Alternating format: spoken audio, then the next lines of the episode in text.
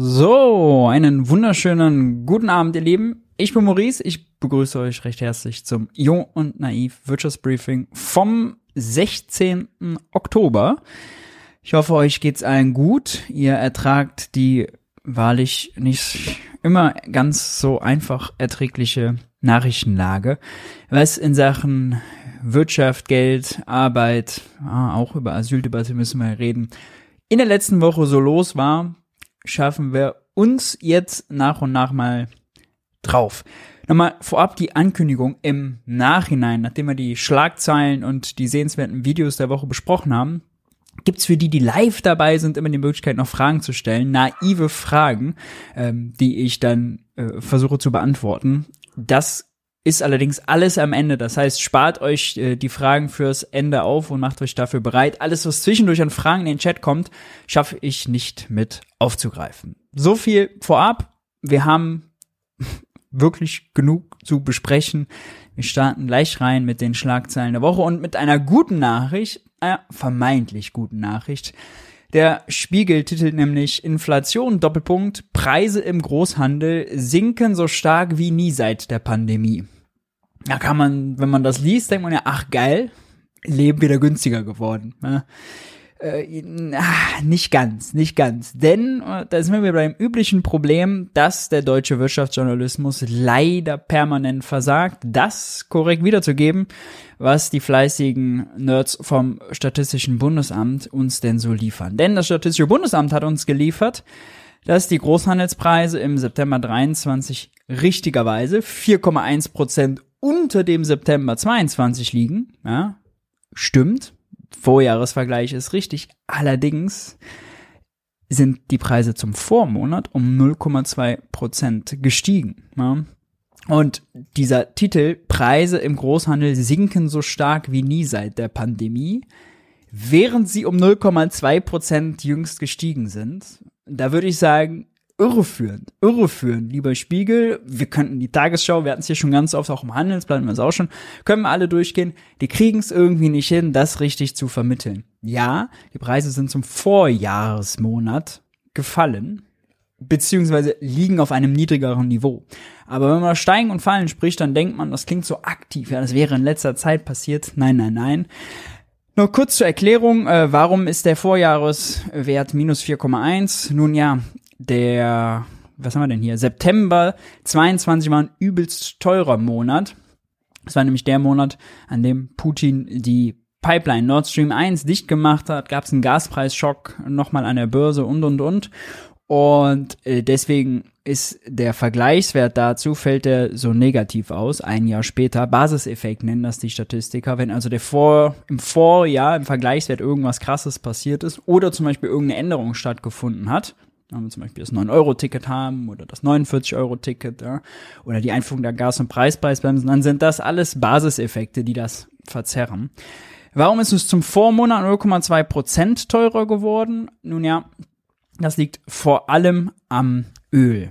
Trotzdem ist es so, dass wir mittlerweile äh, eigentlich in den Monaten vorher immer gesehen haben, dass es schon langsam runtergeht. Hier minus 0,4, minus 1,1, minus 0,2, minus 0,2 zum Vormonat.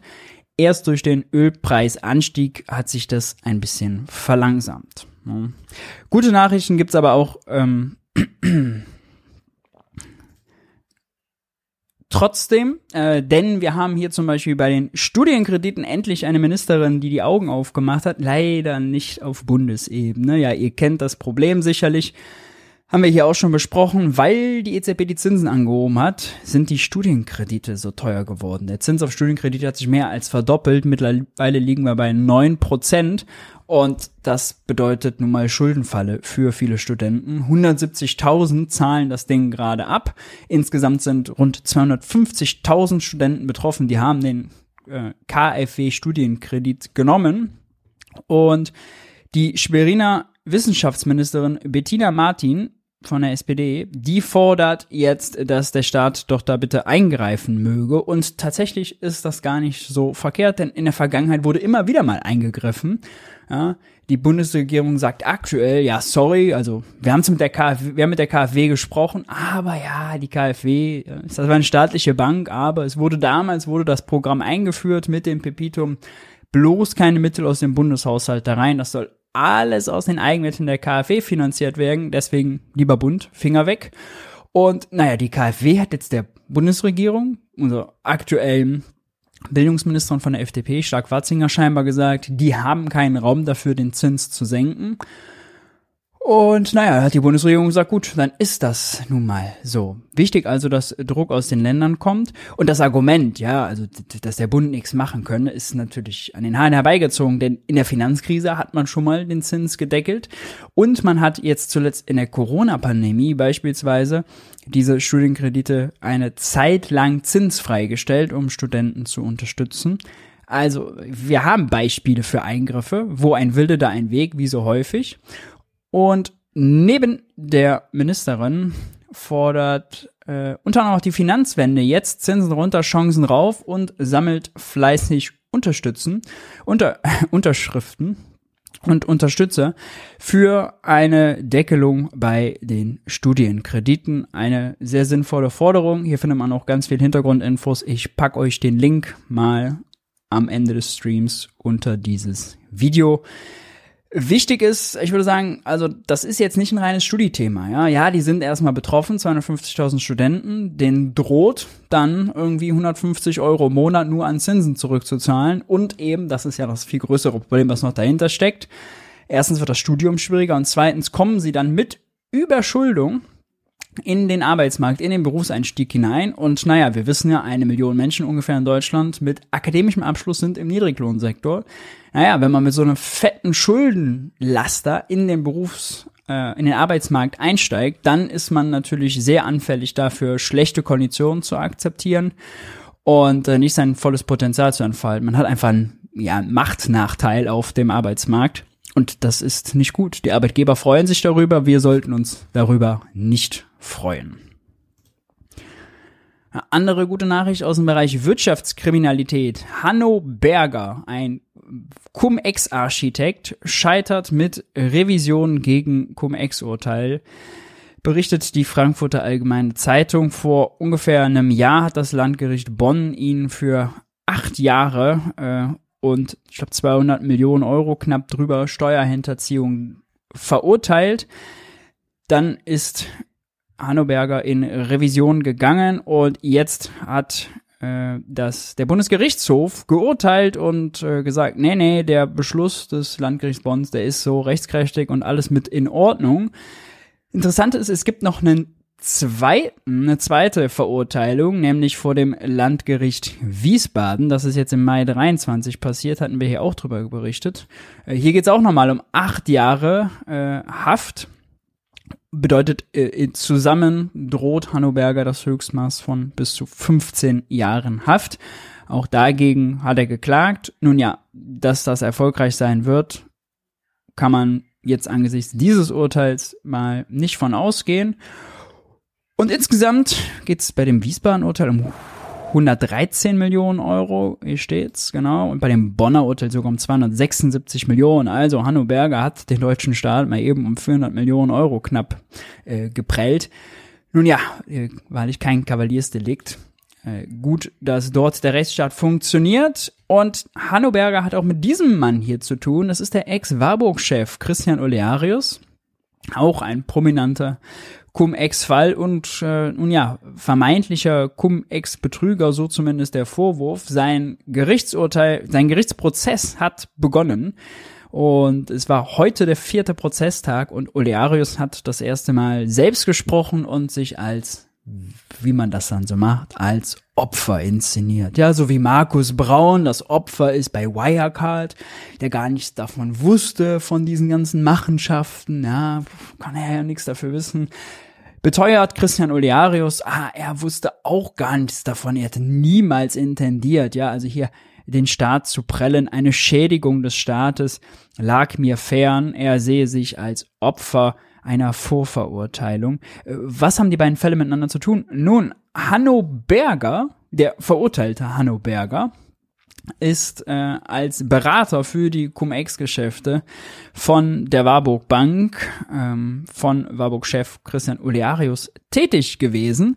Jetzt sagt Olearius aber, ja, aber in den Unterlagen, die ich von Hanno Berger hatte, da steht ja gar nichts von Leerverkäufen, also wie die sozusagen diese Cum-Ex-Geschäfte technisch dann funktionieren. Von daher, nee, also ich wusste gar nicht, ich konnte gar nicht wissen, dass das also äh, nicht rechtens ist, was ich hier mache. Ja, also süß, so klein mit Hut dann plötzlich, wenn sie vor Gericht stehen.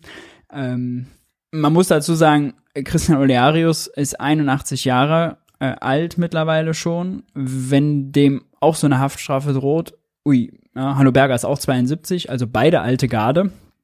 Und berichterweise war auch Christian Olearius in keinem guten gesundheitlichen Zustand. Ähm, aber vor dem Rechtsstaat sind wir alle gleich, äh, solange wir denn älter als 18 sind. Und das ist auch gut so.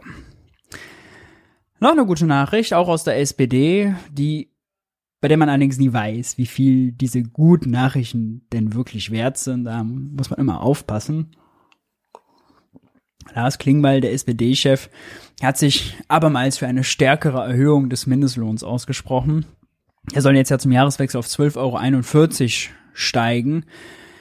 Und jetzt gibt es einige äh, Landesverbände und auch äh, eben die Jusos, die einen Mindestlohn von 15 Euro fordern. Und Lars Klingbeil hat dann lose gesagt, dass er sich auch eine Anhebung sehr gut vorstellen könnte. Wie das passieren soll, dazu schweigt er aber. Und vor allem schweigt er auch dazu, dass die Mindestlohnkommission, die ja den Mindestlohn immer festlegt, die also jetzt für diese drei mickrige 3% Steigerung bei 6% Inflation zuständig und verantwortlich ist, na, da schweigt er dazu, dass das ein SPD-Konstrukt ist, denn das war Andrea Nahles, die heutige Chefin der Bundesarbeitsagentur, die damals diese Kommission gegründet hat, dafür gesorgt hat, dass sie eben paritätisch besetzt wird.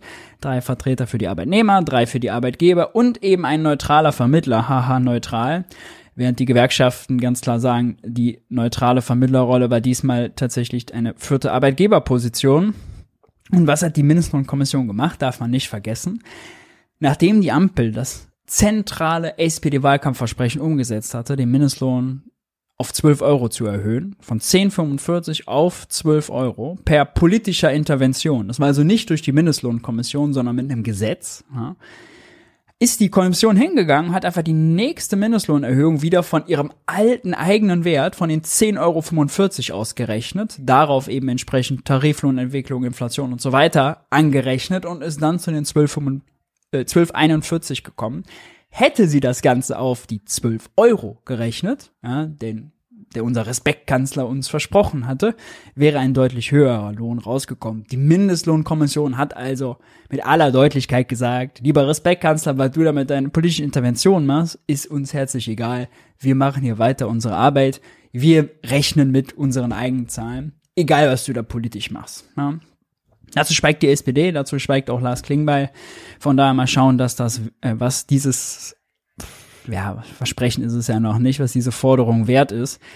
Interessant ist jedenfalls, dass die Niederlande ziemlich Gas gibt beim, beim Mindestlohn. Der wurde dieses Jahr zweimal angepasst und soll jetzt zum 1.1.24 nochmal angepasst werden. Von, haltet euch fest, 11,75 Euro auf 13,27 Euro und äh, damit liegt dann die Niederlande, ja, jetzt müssen wir mal kurz rechnen, 13,27 Euro zu 12,41 Euro, 86 Cent über dem deutschen Mindestlohn.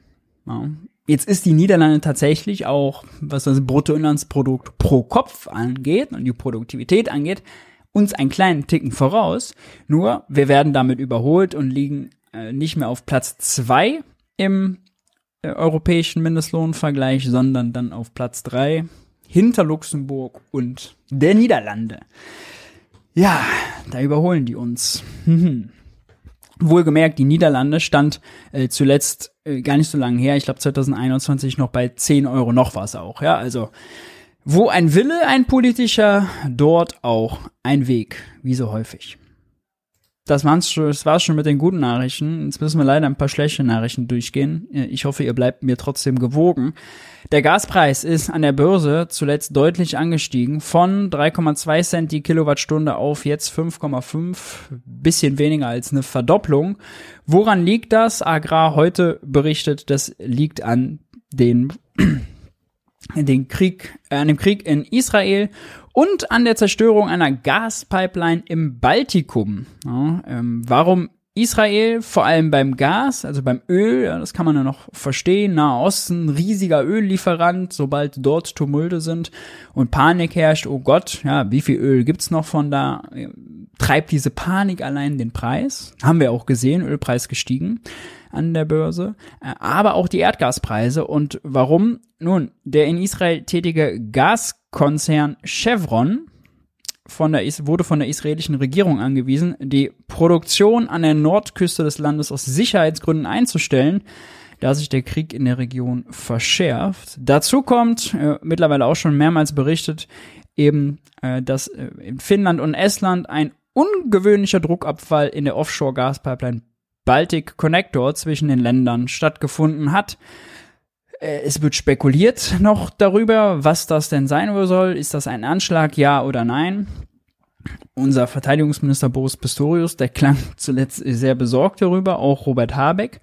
Aber ja, es äh, dauert wohl Monate, wenn nicht sogar länger, das noch zu reparieren. Und dieser Angriff auf die Gasinfrastruktur, von wem auch immer, wenn es dann ein Angriff war, er verübt wurde, muss uns neue Sorgen machen. Immerhin, bei den Neukunden sieht man es noch nicht, ja. Ähm, und das ist vielleicht was, was wir uns auch nochmal merken können. Wenn sich Preise an der Börse verändern, bedeutet das nicht gleich, dass sich das auch bei den Neukunden widerspiegelt. Ja, es dauert immer was. Das Gas, was wir heute, wenn man dann langsam wieder anfängt, die Wohnungen zu erheizen, wird langsam wieder arschkalt draußen, ne? Äh, also die Heizperiode beginnt jetzt langsam wieder das ist äh, das, den Gaspreis, den man da zahlt, hat man erstens selbst in der Vergangenheit verhandelt, aber auch der Lieferant, der Gaslieferant hat das Gas in der Vergangenheit eingekauft, nicht erst einen Tag vorher an der Börse. Ja, immer im Hinterkopf behalten. Apropos, es wird wieder kalt und Heizperiode. Schlechte Nachricht gibt's auch bei der äh, bei der Preisentwicklung der Christbäume. Die dürfen nämlich in diesem Jahr teurer werden, schreibt der Spiegel. Dürre als Problem für die Produzenten. Thomas Emslander vom Verein Bayerische Christbaumbauer sagt voraus, dass wohl der Christbaum den äh, Meter rund ein Euro mehr kosten würde. Grund sind vor allem eben die Wetterbedingungen und die höheren Energiepreise. Ja, Mensch, als hätten wir nicht genug Probleme, werden auch noch die Christbäume teurer. Da müssen wir nochmal über das Deutschland-Ticket sprechen. Das macht mich wirklich komplett fuchsig, dieses Thema. Weil das ist so eine Korinthenkackerei. Das ist so eine Erbsenzählerei, die wir hier machen. Zukunft des Deutschland-Tickets weiter ungewiss, titelt die Tagesschau. Bund und Länder haben sich nicht über die wackelige Zukunft des 49-Euro-Tickets einigen können. Einnahmeausfälle und Fachkräftemangel sind für die Verkehrsbetriebe ein ungelöstes Problem. Worum geht's? Nun ja, als das Deutschland-Ticket eingeführt wurde, hat der Bund zugesagt, alles klar, Bund und Länder geben beide 1,5 Milliarden. Und äh, was dann an Mehrkosten zusätzlich darüber hinaus noch entsteht, beteiligt der Bund sich dran. Ja. Jetzt, beziehungsweise teilen sich Bund und Länder. Jetzt ist es aber so, dass dieser Zusage, diese Mehrkosten sich zu teilen, eben für 2024 schon nicht mehr gelten soll und Verkehrsminister Volker Wissing den Dicken macht und sagt, nee, nee, nee, liebe Länder, ja, regelt euren Scheiß mal selbst oder liebe Kommunen mit euren Verkehrsbetrieben. Ihr seid so ineffizient und deswegen gibt's die Mehrkosten von uns, bis ihr effizienter werdet, kein Geld. Ja, und die stellen sich jetzt hin und sagen, wie jetzt zum Beispiel hier letzte Woche auf der Ministerpräsidentenkonferenz, und sagen, ja, du, also lieber Volker Wissing, äh, es kann nicht sein, ähm, dass sozusagen der Bund sich dafür abfeiert, dass es das Deutschland-Ticket gibt und auch Volker Wissing äh, insbesondere. Die Länder hätten ja gar nicht in der Bevölkerung diese entsprechende Erwartung geweckt, dass es dieses Ticket geben könne. Das ist eine Idee vom Bund, sich jetzt da stickum rauszuziehen. So geht es nicht. Deswegen warten die Länder darauf. Die 16 Länderchefs hatten sich diese Woche, letzte Woche getroffen neben den Asylthemen eben auch über das Deutschland-Ticket gesprochen und äh, ja, warten darauf, dass sich der Bund bewegt, dass sich Volker Wissing bewegt. Und mal ehrlich, ne? Also, man kann ja darauf, also wie, zu Recht hat Volker Wissing sich ja am Ende dafür gefeiert, ja, für dieses Ticket. Es gibt 11 Millionen Kunden, 8 Prozent der Kunden nutzen dieses Ticket zum ersten Mal. Frankreich will es jetzt auch irgendwie nachmachen. Es ist eine deutliche, deutlich effizienter. Es ist irgendwie mal, es ist digital. Es ist, also es gibt viele Sachen, die daran gut sind, ja. Und jetzt wegen einer läppischen Milliarde, die da an Mehrkosten aufgelaufen ist, wo der Bund sich nicht beteiligen will, das ganze Projekt zu riskieren, das ganze Projekt scheitern zu lassen. Das macht mich so fertig, ja. Vor allem, wie viele Runden es jetzt da für geben muss. Ja? Räumt das doch einfach schnell hinter den Kulissen ab. Ja? Warum muss die Ampel sich jetzt hier wieder so öffentlich irgendwie mit, jetzt mit den Ländern anlegen? Ja? Ich mein, in meinen Kopf, ich weiß nicht, viel ist ja auch zu klein dafür, da, da will es nicht rein. Ja. Volker Wissing hat aber noch mehr Ärger am Hals. Neben dem Deutschlandticket hat auch der Bundesrechnungshof ihn gerügt und zwar, weil er seiner Verantwortung beim Klimaschutz nicht gerecht wird. Ja. Der Bundesrechnungshof rügt ihn nämlich dafür, wie es denn sein kann, dass es keine Sofortmaßnahmen gibt, wenn doch beispielsweise die Möglichkeit besteht, ein Tempolimit von 120 km pro Stunde einzuführen und das Verkehrsministerium selbst mal berechnet hat, dass damit jährlich 2,3 Millionen Tonnen Treibhausgase eingesperrt würden. Warum wurde das nicht gemacht? Ja. Und außerdem wird ihm vorgeworfen, eben nicht wirtschaftlich zu handeln. Ja, das Ministerium habe es versäumt, eine Wirtschaftlichkeitsprüfung vorzunehmen, die systematisch untersucht hätte, wie die Einsparziele beim Kohlendioxidausstoß mit dem geringsten Ressourceneinsatz zu erreichen gewesen wären. Damit habe Wissing gegen geltendes Haushaltsrecht verstoßen, tadeln die staatlichen Prüfer.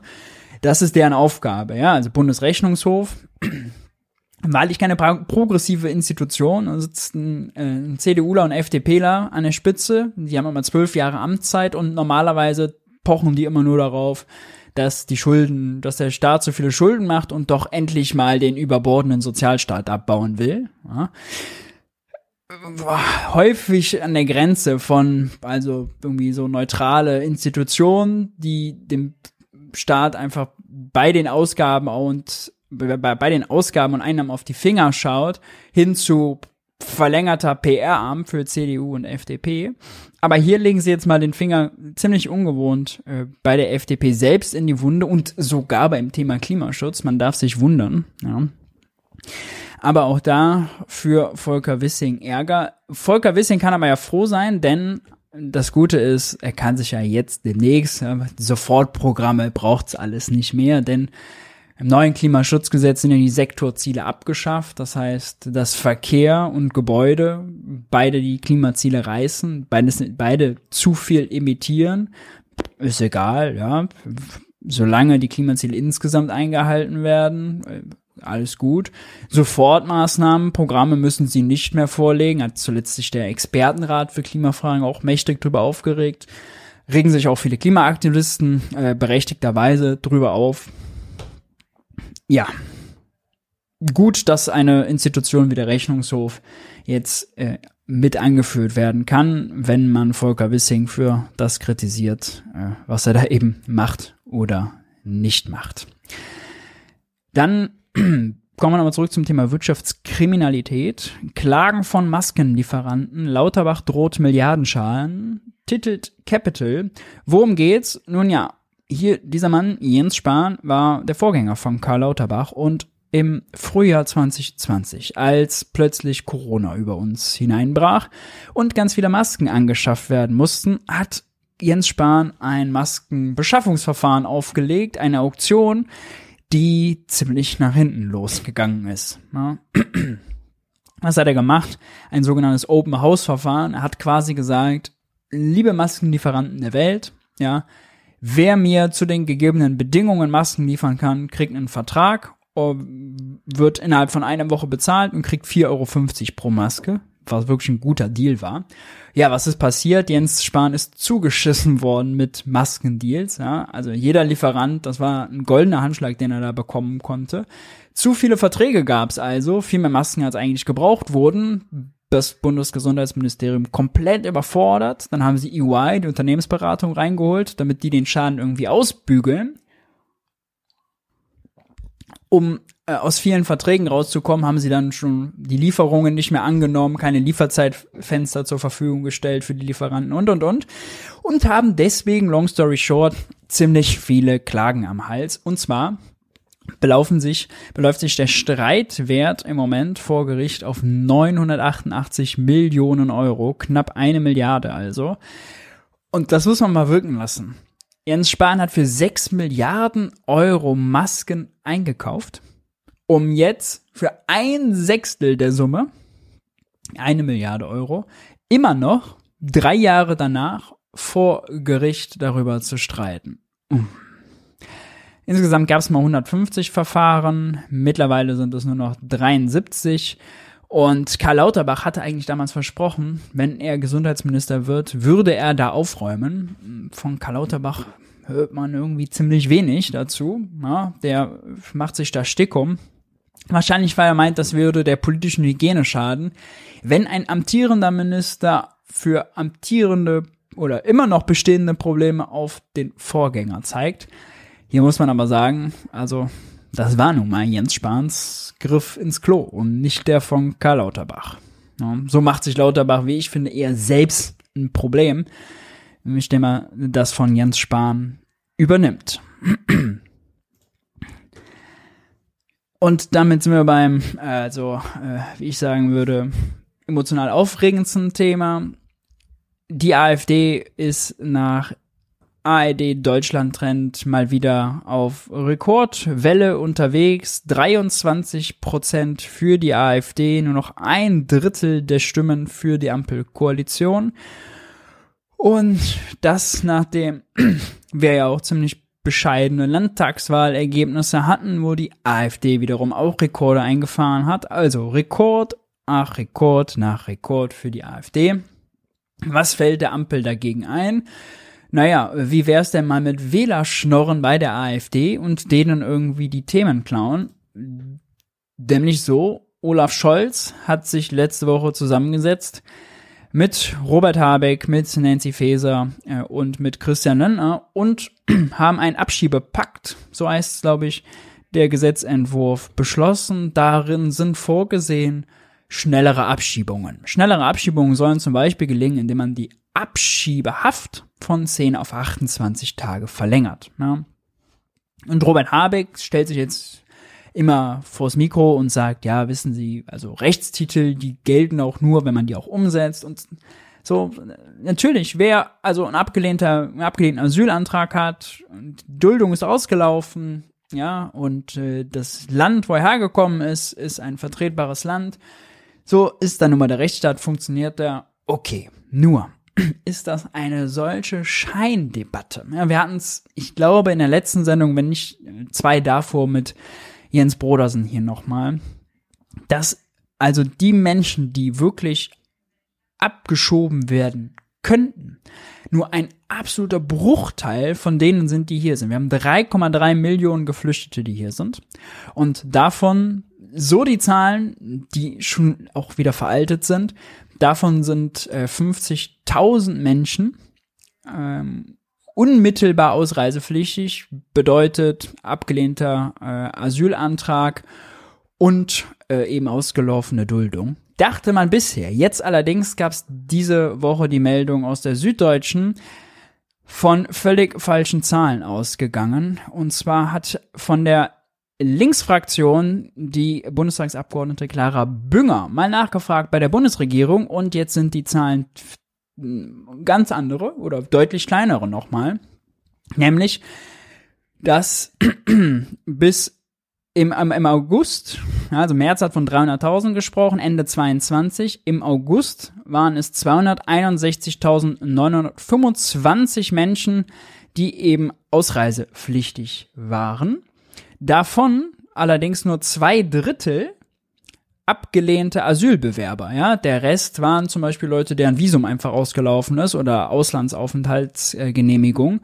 Nicht die, die eben in diese Debatte Flucht und Migration mit reingehören, oder Flucht, Flucht und Asyl besser gesagt, ja, mit reingehören.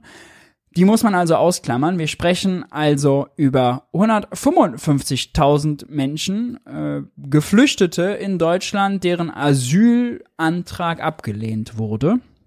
Unmittelbar ausreisepflichtig waren davon ganze 19.464 Personen.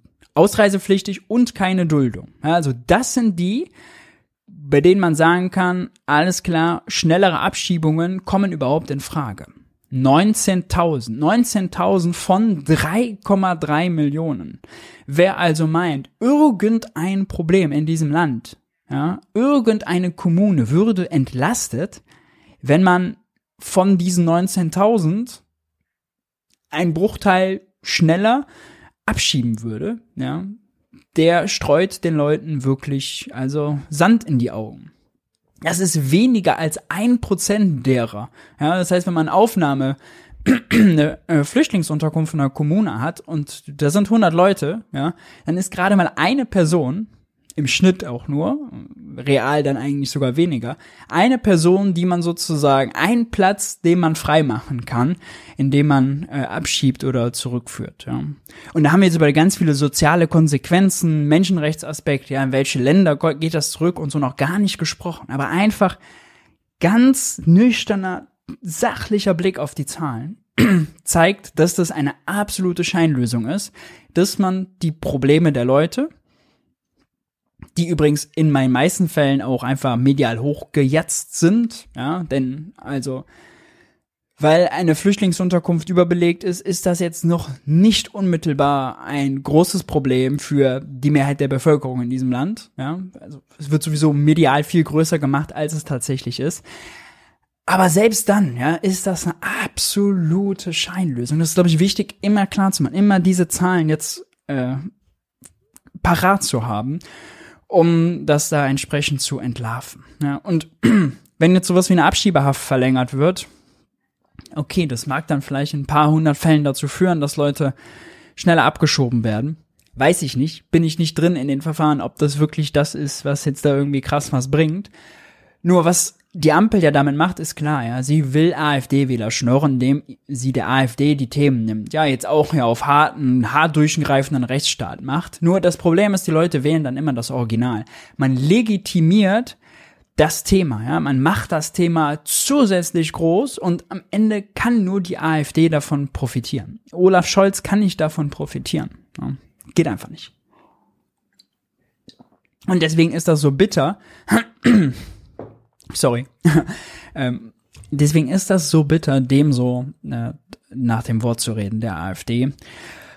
Und also die Ampel hat sich nicht untereinander getroffen, sondern die Länder haben sich auch getroffen und Olaf Scholz hat sich dann mit dem äh, Präsidenten der Ministerpräsidentenkonferenz, also dem Vorsitzenden dieser Länderrunde, in dem Fall CDU, Minister, Hessens Ministerpräsident Rhein getroffen und Friedrich Merz war dabei und der SPD, der vorige MPK-Chef, weil, ja, die haben dazu führt dann sich äh, eben über die Vorschläge der Länder gebeugt. Und ja, was sollen die Vorschläge der Länder? Sind auch wiederum hier nur solche Geschichten, ja, also einheitliche Bezahlkarte für Geflüchtete, schnellere Verfahren und und und. Ja, ähm, besonders makaber war allerdings in dem Zusammenhang noch was von Weil aus Niedersachsen kam, da kam nämlich dieser Vorschlag, Niedersachsen schlägt Arbeitspflicht für Geflüchtete vor. Das haben wir auch schon aus dem Mund von Friedrich Merz mal gehört, von Carsten Linnemann, ja. Ähm. Und das ist tatsächlich ein Vorschlag, der ist in des, äh, die Beschlussfassung dieser Länderrunde äh, geschafft haben soll, nämlich arbeitsfähigen Geflüchteten müssen spätestens nach ihrer Zuweisung aus der Erstaufnahmeeinrichtung an die Kommunen geeignete Arbeitsangelegenheiten zugewiesen werden können. Ja. Man muss sich das mal vorstellen, auf wessen Nacken wir gerade hier diese Debatte führen. Da kommen Menschen, die vor Krieg, vor existenzieller Not, Überlebensangst flehen, hier ankommen, eine traumatische Reise hinter sich haben und wir reden darüber, dass wir sie, nachdem wir sie in ein überfülltes Erstaufnahme in eine überfüllte Erstaufnahmeeinrichtung gesteckt haben, dass die bloß Sachleistungen nur noch bekommen oder Bezahlkarten, kein Bargeld, ja, und dass die bloß bald eine Arbeit annehmen sollen, sonst kriegen die die Leistungen gekürzt. Ja, das muss man sich mal vorstellen.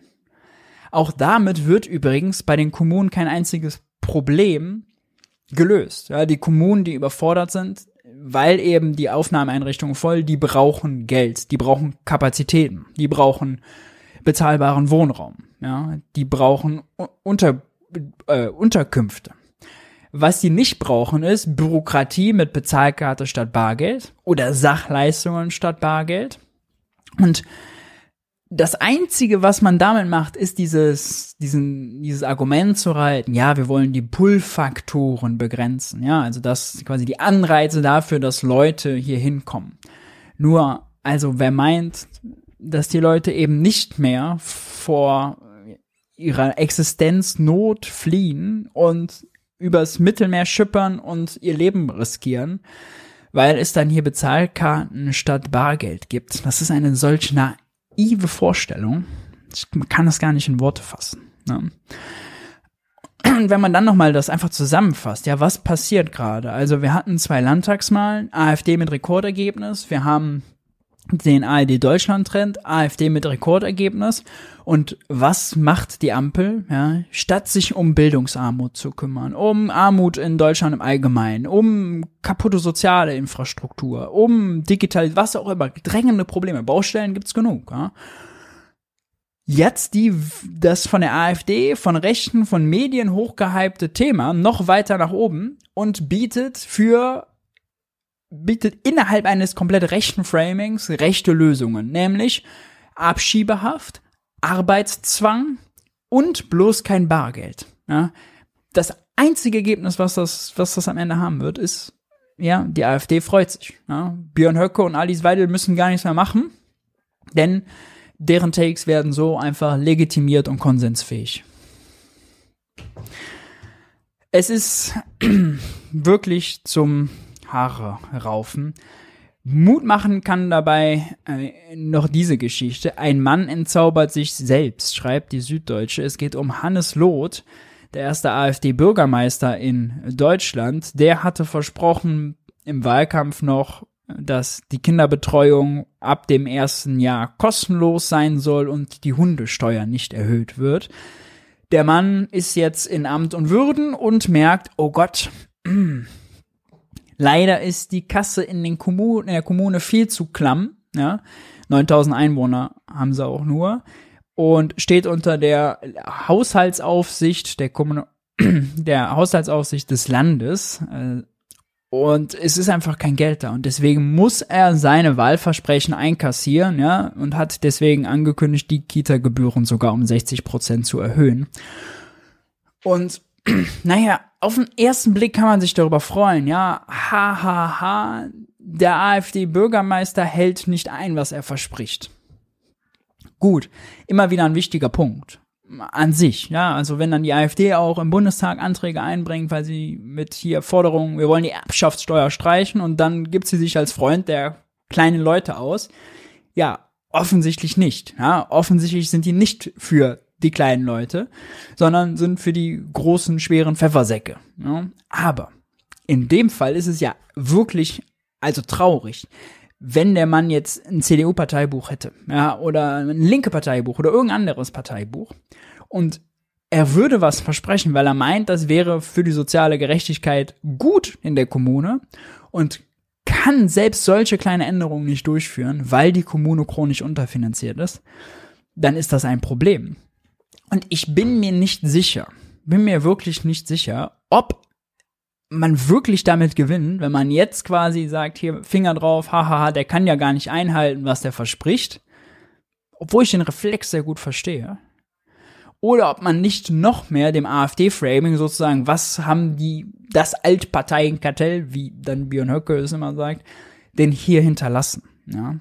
Äh, und die wahren Probleme werden dadurch ja also jetzt nur noch größer. Ne? Es wird wiederum dann kein Problem gelöst und bei der nächsten Bundestagswahl ist der Frust kein bisschen abgebaut. Also, ja, könnt ihr mal gerne in die Kommentare schreiben und da diskutieren, wie ihr das seht. Ja, ob das eine gute Nachricht ist, so hahaha, AfD hält nicht, was sie verspricht, was sie in vielen Fällen nicht machen würde, oder ob das nicht zynisch ist, ja, weil am Ende die Leute, die Frustrierten, die Abgehängten noch weiter frustriert werden, noch weiter abgehangen werden. Und wenn natürlich mit, wenn die Kita-Gebühren um 60 Prozent erhöht werden, ist das eine sehr, sehr regressive, armenfeindliche Maßnahme. Ja. Ob das nicht eher was Schlechtes ist. Dann gab es eine große Tagung in Marokko, in Marrakesch. Der IWF, der Internationale Währungsfonds und die Weltbank haben groß getagt und das Handelsblatt titelt Finanzminister Lindner ist beim IWF-Treffen der Schuldenstreber. Ja, das ist doch gut. Solche Artikel brauchen wir doch, ja, dass wir beigebracht bekommen. Deutschland hat im internationalen Vergleich einen niedrigen Schuldenstand. Also ist es Streberland. Ja. Es, auf der einen Seite sind wir jetzt der kranke Mann Europas, weil wir im Vergleich zu anderen Industriegesellschaften die einzigen sind, die schrumpfen, während die anderen wachsen. Aber immerhin, ja, obwohl wir der kranke Mann Europas sind, ja, kann man uns trotzdem auf die Schulter klopfen. Immerhin sind wir der Schuldenstreber. Was für eine absurde Debatte. Ja, und wahrscheinlich 20 Minuten später kam ich wieder der nächste Meinungsbeitrag, was man nicht alles machen müsste, um endlich nicht mehr der kranke Mann Europas zu sein. Vielleicht hängt beides auch miteinander zusammen. Ja. Vielleicht ist der niedrige Schuldenstand auch nur Resultat dessen, dass wir die Infrastruktur kaputt gespart haben, dass wir die letzten Jahre zu wenig ausgegeben haben und dass wir deswegen beim Preisschock so anfällig waren und dass deswegen also vieles hier nicht so läuft, wie es laufen könnte und dass Deutschland da sein Potenzial zurückbleibt und die Wirtschaft schwächer ist, schwächer läuft, als sie laufen können. Vielleicht. Ne? Nun ja, äh, beim IWF, äh, bei der Weltbank, IWF und Weltbanktagung hat sich auch unser Bundesbankpräsident geäußert, Joachim Nagel, übrigens ein SPD-Parteibuch. Äh, Joachim Nagel sagt, der Höhepunkt der Inflation sei überwunden ähm, und ist da ganz optimistisch. Wir haben den Höhepunkt der Inflation überwunden, sagte er am Rande der Tagung. Die Inflation sei weiterhin hoch, Deutschland sehe aber auf einem guten Weg und Nagel weiter, Deutschland ist jetzt nicht der kranke Mann Europas. Zwar dürfte die Wirtschaftsleistung im laufenden Jahr sinken, aber der Arbeitsmarkt sehe weiterhin gut aus und wir sehen kräftige Lohnzuwächse. Die Lohnzuwächse sehen wir nicht, weil die Wirtschaft gut läuft. Da sieht man mal, ne, wie verzerrt auch diese Wahrnehmung und Zusammenhänge sind. Die Lohnzuwächse sehen wir als blanken Verteidigungsakt der Gewerkschaften gegen den Reallohnverlust, weil der Angebotsschock die Preise so erhöht hat. Ja? Nicht, weil irgendwie die Wirtschaft bombig läuft. Nicht, weil die Gewerkschaften irgendwie so mächtig geworden sind oder sonst noch was, sondern es ist eine reine Verzweiflungstat. Dann hat er noch beteuert, die EZB sei fest entschlossen, die Inflation im Euroraum wieder auf zwei Prozent zurückzuführen. Eins kann ich Ihnen versichern, sagt er, und da können wir doch alle auch beruhigt ins Bett gehen heute Abend.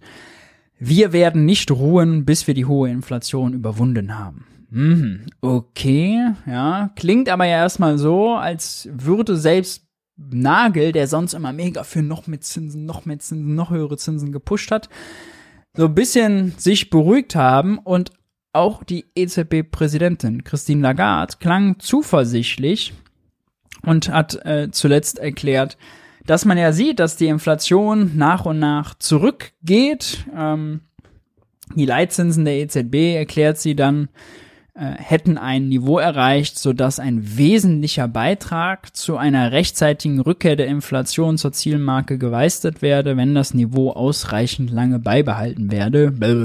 Bla bla bla. Bedeutet übersetzt, vielleicht gibt's bald eine Zinspause. Ja? Ähm, das, was eigentlich jetzt schon beim letzten Mal erwartet wurde, könnte sich jetzt die, wenn man diese beiden Zitate nimmt, Nagel und Lagarde, sieht es so aus, als gäbe es jetzt nicht unbedingt noch eine weitere Zinserhöhung und das ist, glaube ich, mal eine gute Nachricht, äh, dass man da mal ein bisschen Ruhe reinbekommt. Und ähm, na, wenn sie sagt, das Niveau wird lange beibehalten, kann man auch davon ausgehen, die werden jetzt so schnell das nicht äh, wieder senken. Dafür müsste die deutsche Wirtschaft schon noch mehr abschmieren. Ob sie das tut, sprechen wir gleich noch drüber. Aber das ist, glaube ich, erstmal eine Nachricht nach dem Motto, durchatmen. Was gut ist, was schräg ist, ist gleichwohl, dass ja überhaupt nicht erklärt wird oder bewiesen wird, dass die EZB wirklich mit den hohen Zinsen einen Beitrag geleistet hat. Ja, das sagt Nagel, das sagt Lagarde, das sagt auch Robert Habeck, wenn wir ihm gleich zuhören.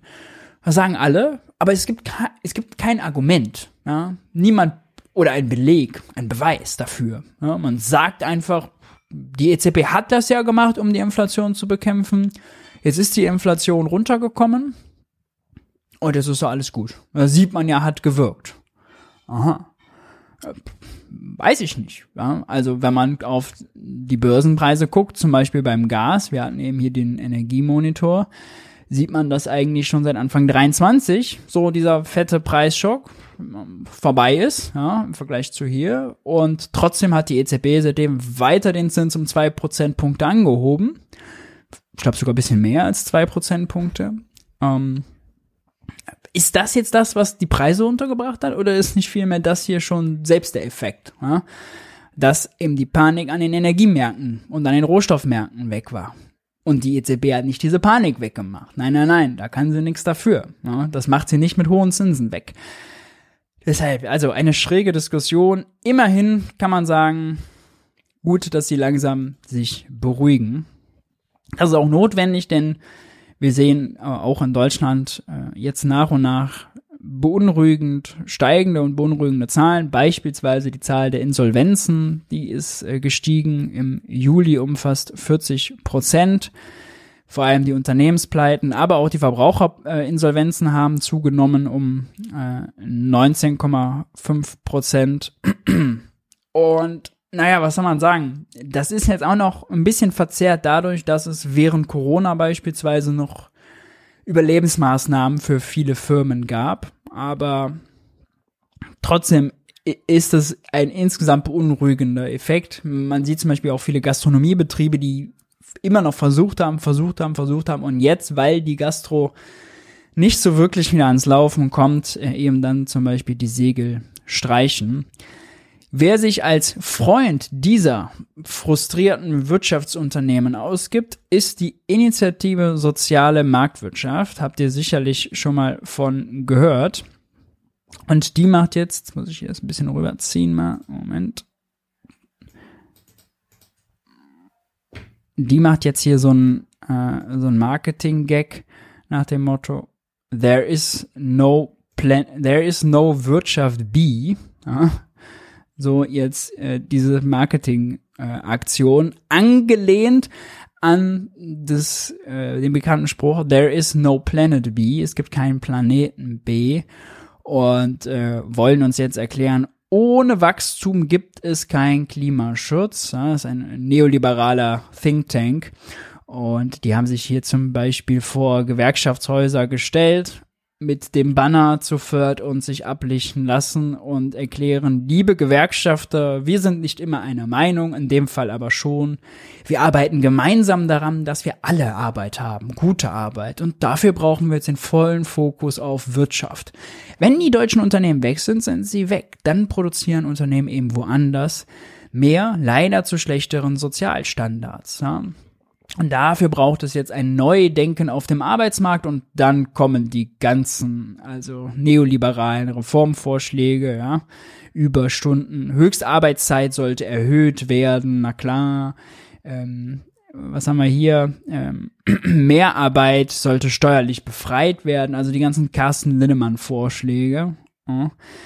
Die wollen mal wieder die Situation nutzen, um ihre neoliberale Agenda durchzudrücken mit diesem peinlichen Marketing-Gag und sogar das eigene Milieu, die Kollegen von der Welt, selbst die finden das peinlich. Da gab es einen Meinungsartikel hier von einem Wirtschaftskorrespondenten, der das als peinliches Gegenstück zu den Klimagebern bezeichnet hat. Ein paar Nerds mit pinken Warnwesten und kryptischen Slogans demonstrieren für eine bessere Wirtschaftspolitik. Damit erweisen sie dem berechtigten Anliegen einen Bärendienst. Wenn die Wirtschaft auf diese Verteidiger angewiesen ist, muss man sich ernsthaft Sorgen machen. ah.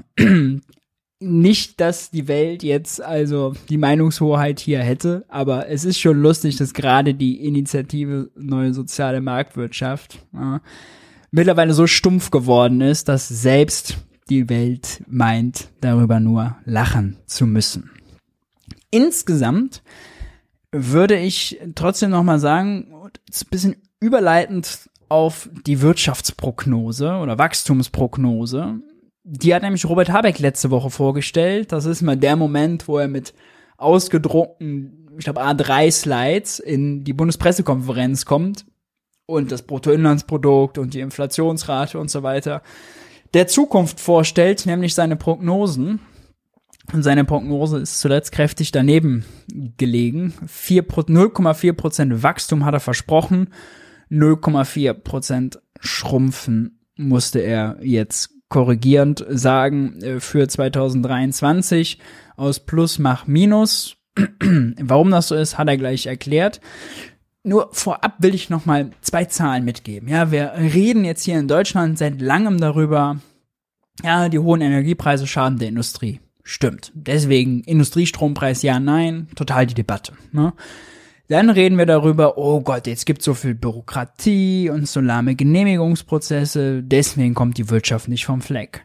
Hm. Die Bürokratie hatten wir auch vor fünf Jahren, auch vor zehn Jahren, auch die Genehmigungsprozesse. Dass das jetzt heute der maßgebliche Faktor dafür sein soll, dass die Wirtschaft nicht vom Fleck kommt, kaufe ich nicht. Ja? Jeder ist für schnellere Genehmigungen, jeder ist gegen Bürokratie, deswegen No-Brainer, klar, kann man sich alle, können sich alle schnell darauf einigen. Nur, also, wie viel Substanz da dran ist, um wirklich was zu erklären? Fragezeichen.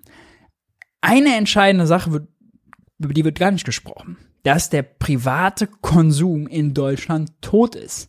Weil die Leute letztes Jahr beispielsweise 4% Reallohnverlust haben. Weil die Inflation den Leuten das Geld aus dem die Kaufkraft aus dem Geldbeutel gefressen hat. Und jetzt mal hier eine ernüchternde Grafik. Oh, sorry. Vom IMK. In schwarz sieht man hier den Privatkonsum für Deutschland. Der ist einfach immer noch unter dem Niveau vom vierten Quartal 2019. Ja. Während Corona ging es steil bergab, dann kurz hoch, wieder bergab und seitdem seitwärts. Seitwärts. Ja, wieder leicht gesunken seit dem Krieg. Wir sind schlechter als eure, unsere europäischen Partner. Die liegen äh, ungefähr auf dem Niveau von 2019. Wir knapp darunter. Und die USA, zum Vergleich hier in Blau dargestellt, liegen 10% über dem Niveau von 2019. Ja, in den USA hat sich der Konsum stabilisiert. In Deutschland gibt es eine absolute Konsumflaute. Die Leute halten das Geld zurück, die sparen bzw. können sich nicht leisten, mehr auszugeben. Ja? Andere Zahl hier, der GfK Konsumklimaindex, immer noch mega weit unten, minus 26,5 Indexpunkte, bedeutet, auf Anschaffungen und so weiter haben die Leute gerade keinen Bock beziehungsweise kein Geld für im Geldbeutel, ja. Man wundert sich, warum soll also die Wirtschaft, warum schrumpft die Wirtschaft oder kommt nicht vom Fleck? Nun ja, deshalb. Ja, die Binnennachfrage ist tot. Anderes Beispiel, der Einzelhandelumsatz mit Lebensmitteln, absoluter Klassiker. Hier sieht man ihn in Blau. Das sind die realen Werte, preisbereinigt, Kalender- und saisonbereinigt. Und wir sehen, wir liegen 10 Prozent, sieht mit dem blauen Chart hier sehr schnell, wie tief wir heute liegen. Wir liegen auf dem Niveau von 2016. Das heißt, die Leute holen heute so viele Lebensmittel aus den Aldis und Edekas und Reves dieses Landes wie 2016. Ja, als hätten wir sieben Jahre keine wirtschaftliche Entwicklung gehabt. Wir liegen 10 Prozent unter dem Vorkriegsniveau und 14,4 Prozent unter dem Niveau vom Frühjahr 2021. Das ist, das ist der Stand der Dinge. Das ist die Realität. Wir haben in Deutschland eine tote Binnennachfrage. Und warum gibt es niemanden, der sagt, wir brauchen ein Konjunkturpaket. Die Leute müssen mehr Geld im Geldbeutel haben um Geld auszugeben. Scholz sagt immer, nee Gott, bloß keine Schuldenprogramme jetzt dafür, ja, damit heizt man nur die Inflation an. Christian Lindner erklärt uns, damit heizt man nur die Inflation an. Gewerkschaftsökonomen sagen uns, nee, wir müssen lieber stabiles Umfeld haben, es braucht jetzt kein klassisches Konjunkturpaket. Sorry. Dann könnt ihr jetzt auch die Gastro als Zahlen nehmen. Ja, die hat auch immer noch real 10% weniger als vor, dem, äh, vor der Krise. Wenn diese Zahlen, wenn diese Grafiken kein Konsum, äh, kein klassisches Konjunkturpaket, was dafür sorgt, dass die Leute mehr Geld ausgeben, weil sie mehr im Geldbeutel haben, beispielsweise indem man die Mehrwertsteuer auf Grundnahrungsmittel streicht, rechtfertigt, welche Zahlen dann? Ja. Und also nur um das nochmal klarzustellen, ich habe das jetzt auf Twitter und so auch einige Male gesehen, dass Leute diese Tatsache, dass sie, dass weniger Lebensmittel eingekauft werden, dass das eine gute Sache ist. Ne?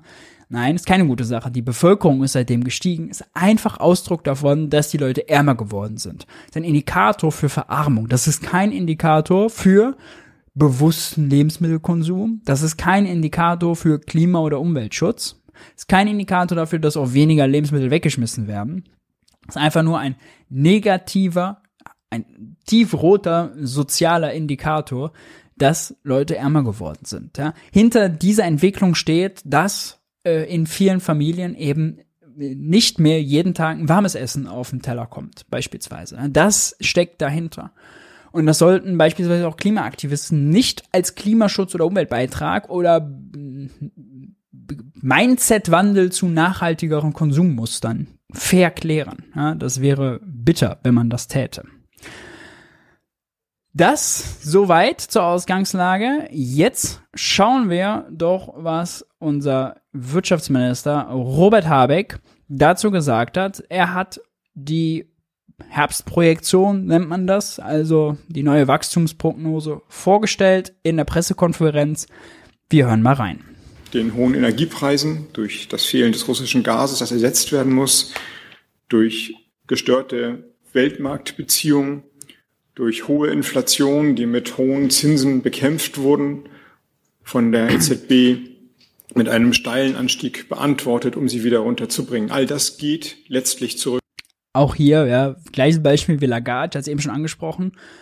Er sagt einfach, ja gut, die EZB hat den Zins angehoben und deswegen die Inflation bekämpft. Warum? War das wirklich so? Wie? Wie genau? Wie genau hat die EZB dazu beigetragen, dass Gas günstiger wurde oder Lebensmittel? Wird nicht erklärt, einfach so in den Raum gestellt. Ja? Bleibt für sich stehen. Zurück auf den Angriffskrieg von Wladimir Putin auf die Ukraine. Deswegen korrigieren wir die Frühjahrsprojektion, die ja noch von einem moderaten, leichten, schwachen, aber leichten Wachstum von 0,4 Prozent ausgegangen ist, auf minus 0,4 negatives Wachstum in diesem Jahr nach unten. Die Gründe sind genannt.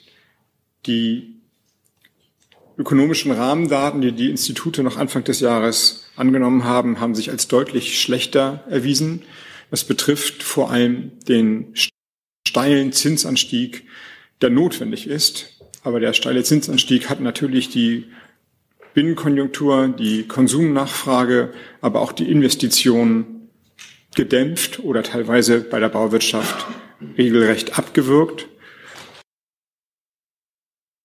Der Zinsanstieg, der sei nun mal eben notwendig gewesen. Aha, okay. Und der Zinsanstieg hat also die Konsumnachfrage gesenkt. Hm. Ich würde eher sagen, die hohen Energiepreise, die hohen Lebensmittelpreise im Supermarkt, die haben die Konsumnachfrage gedämpft. Ja? Nicht der Zins. Der Zins wirkt jetzt mit viel Verspätung darüber, dass, ja, Bauen zum Beispiel teurer geworden ist, dass Anschlussfinanzierungen ein Problem haben, dass Bankbilanzen plötzlich ein Problem sind und, und, und, ja. Aber der hat nicht direkt dazu geführt, dass die Leute weniger Butter und Brot aus dem Supermarkt tragen. Und gleichzeitig ist ein zweiter Grund ähm, damit verbunden mit der reduzierten Bilanz des Außenhandels. Die Institute haben, als wir im Frühjahr unsere Prognose vorgestellt haben, noch ein Außenhandelswachstum von 2,8 Prozent vorausgesagt. Jetzt haben sie ihre Zahl auf 1,8 Prozent reduziert. Deutschland ist eine Exportnation. Das heißt, ein schwächerer Außenhandel trifft die deutsche Wirtschaft über die Maßen stärker als teilweise andere Nationen. Fehlendes russisches Gas und hohe Energiepreise und die unterkorrigierte Außenhandelsprognose Prognose beziehungsweise rückblickend Bilanz erklären einen Teil der Probleme, die wir hier haben.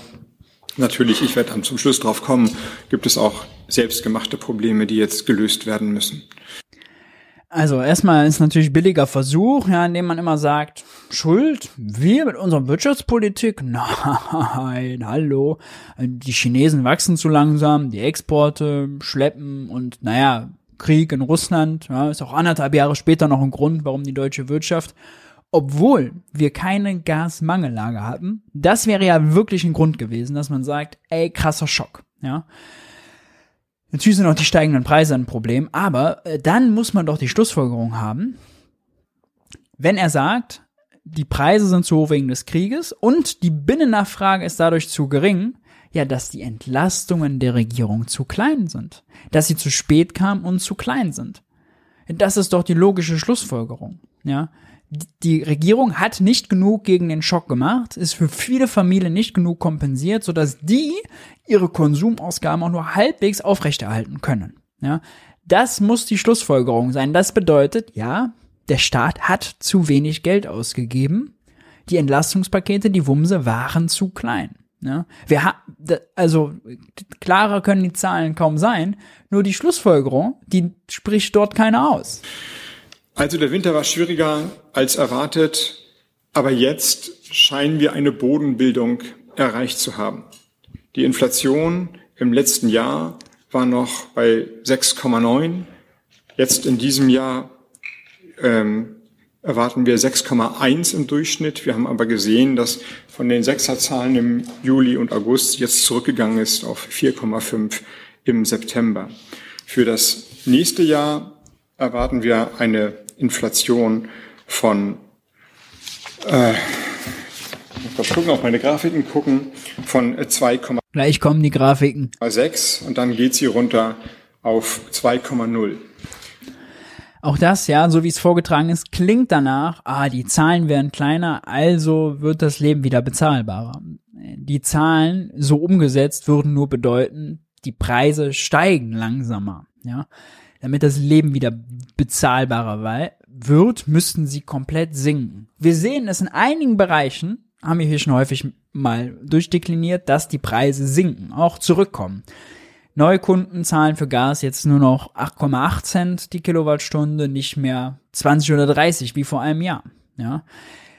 Neukunden beim Strom zahlen auch entsprechend weniger. Wir sehen, dass die Nahrungsmittelpreise bis auf letzten Monat ein halbes Jahr lang eigentlich monatlich langsam runtergekommen sind. Langsam, aber sie sind runtergekommen, ja.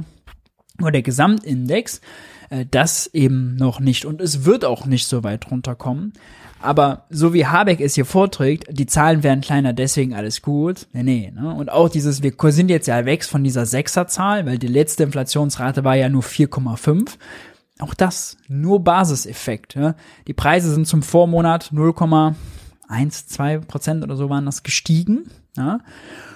Aber der Vorjahresvergleich ist mit 4,5 statt 6,1 Prozent niedriger ausgefallen. Die F Preise sind gestiegen, aber der Vorjahresvergleich ist niedriger ausgefallen. Das ist keine gute Nachricht.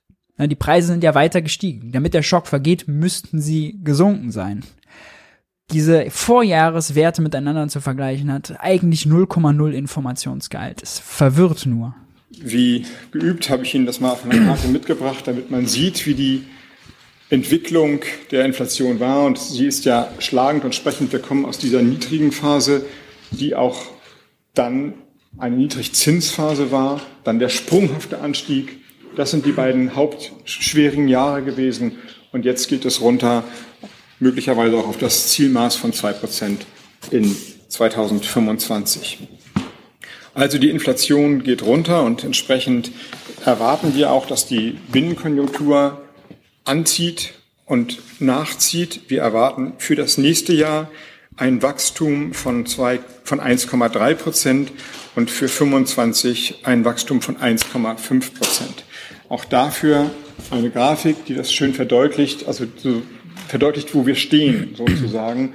Hier, das ist der Trichter von Corona. Dann haben wir uns rausgekämpft, rausge, rausgearbeitet aus diesen wirtschaftlichen Einbruch und dann hier der Rückgang der wirtschaftlichen Leistung um 0,4 Prozent hier, das ist die Bodenbildung, die Talbildung und dann soll es jetzt eigentlich wieder anziehen. Man muss natürlich sagen, mit Blick auf die Konflikte, die wir im letzten Jahr gesehen haben, und ich habe am liebsten würde man so wie beim Schulreferat, er hat also frei gesprochen und die Plakate waren gut lesbar. Zwei Minus.